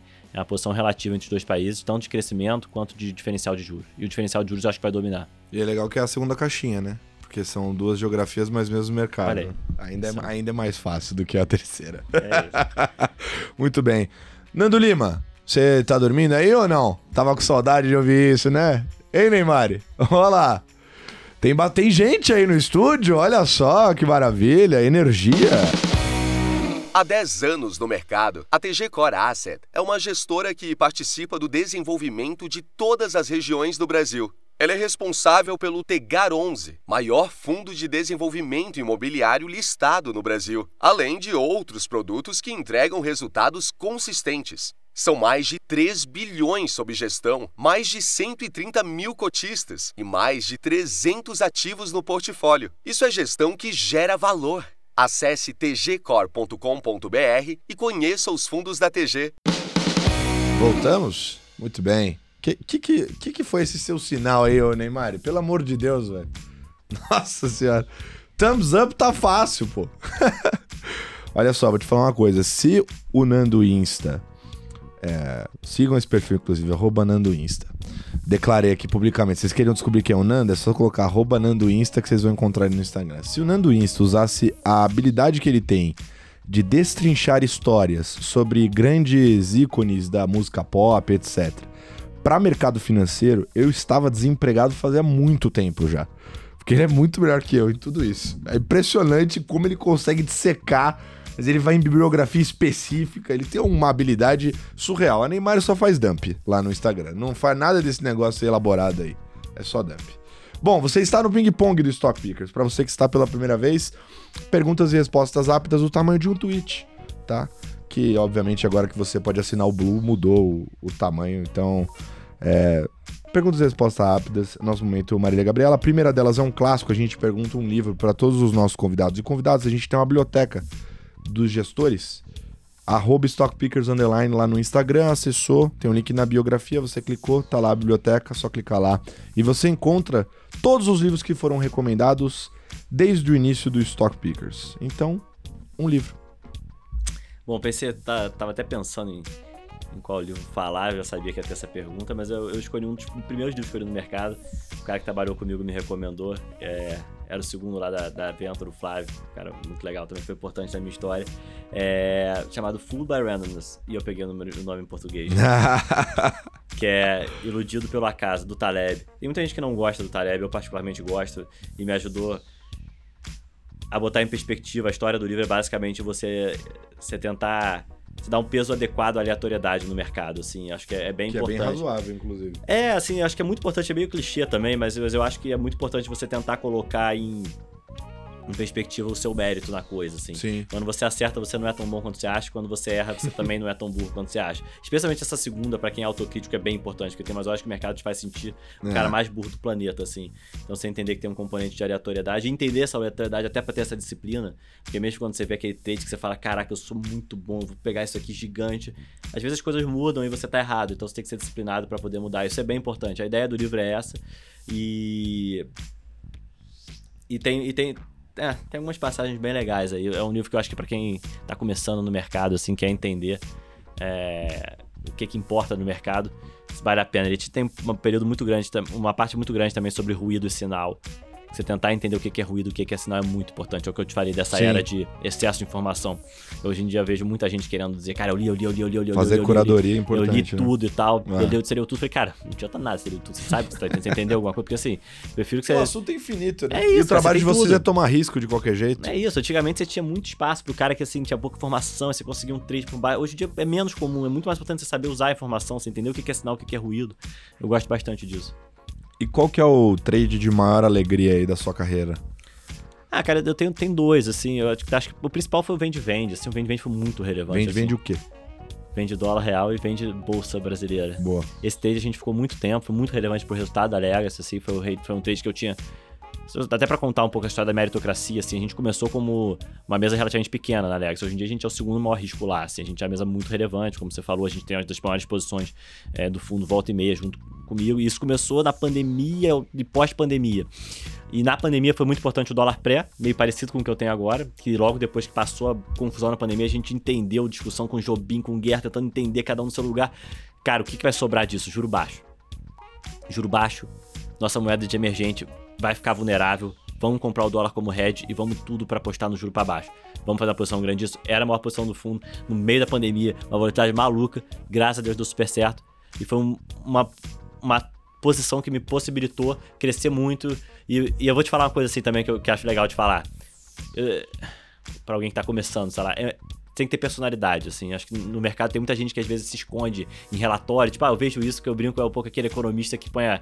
Que o economista que põe a projeção abaixo do consenso com viés de alta. Cara, você vai estar sempre certo, entendeu? Porra, o cara.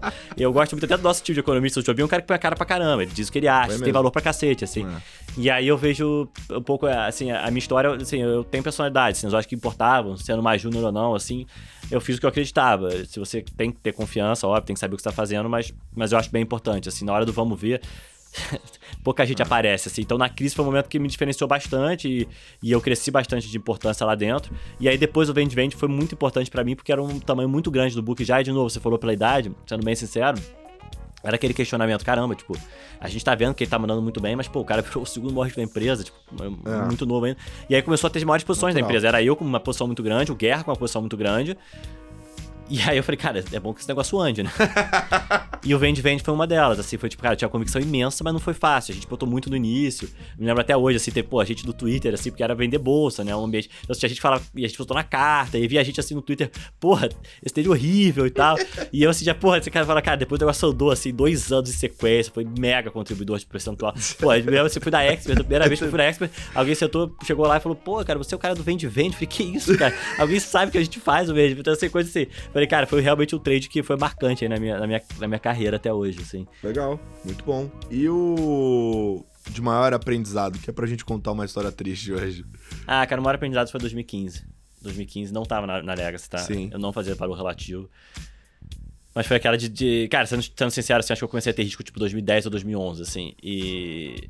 Acho que 2011, assim, pequeno, risco pequeno na época e tal. E aí acho que eu ganhei dinheiro em 2011. Aí eu ganhei dinheiro em 2012. Aí eu ganhei dinheiro em 2013, sei lá. Aí em 2014 acho que eu ganhei pouco, mas eu também ganhei em relação ao pe- ao pessoal lá da, da venda. Sei. Mas, cara, 2015. Cara, eu achava que eu era. Cara.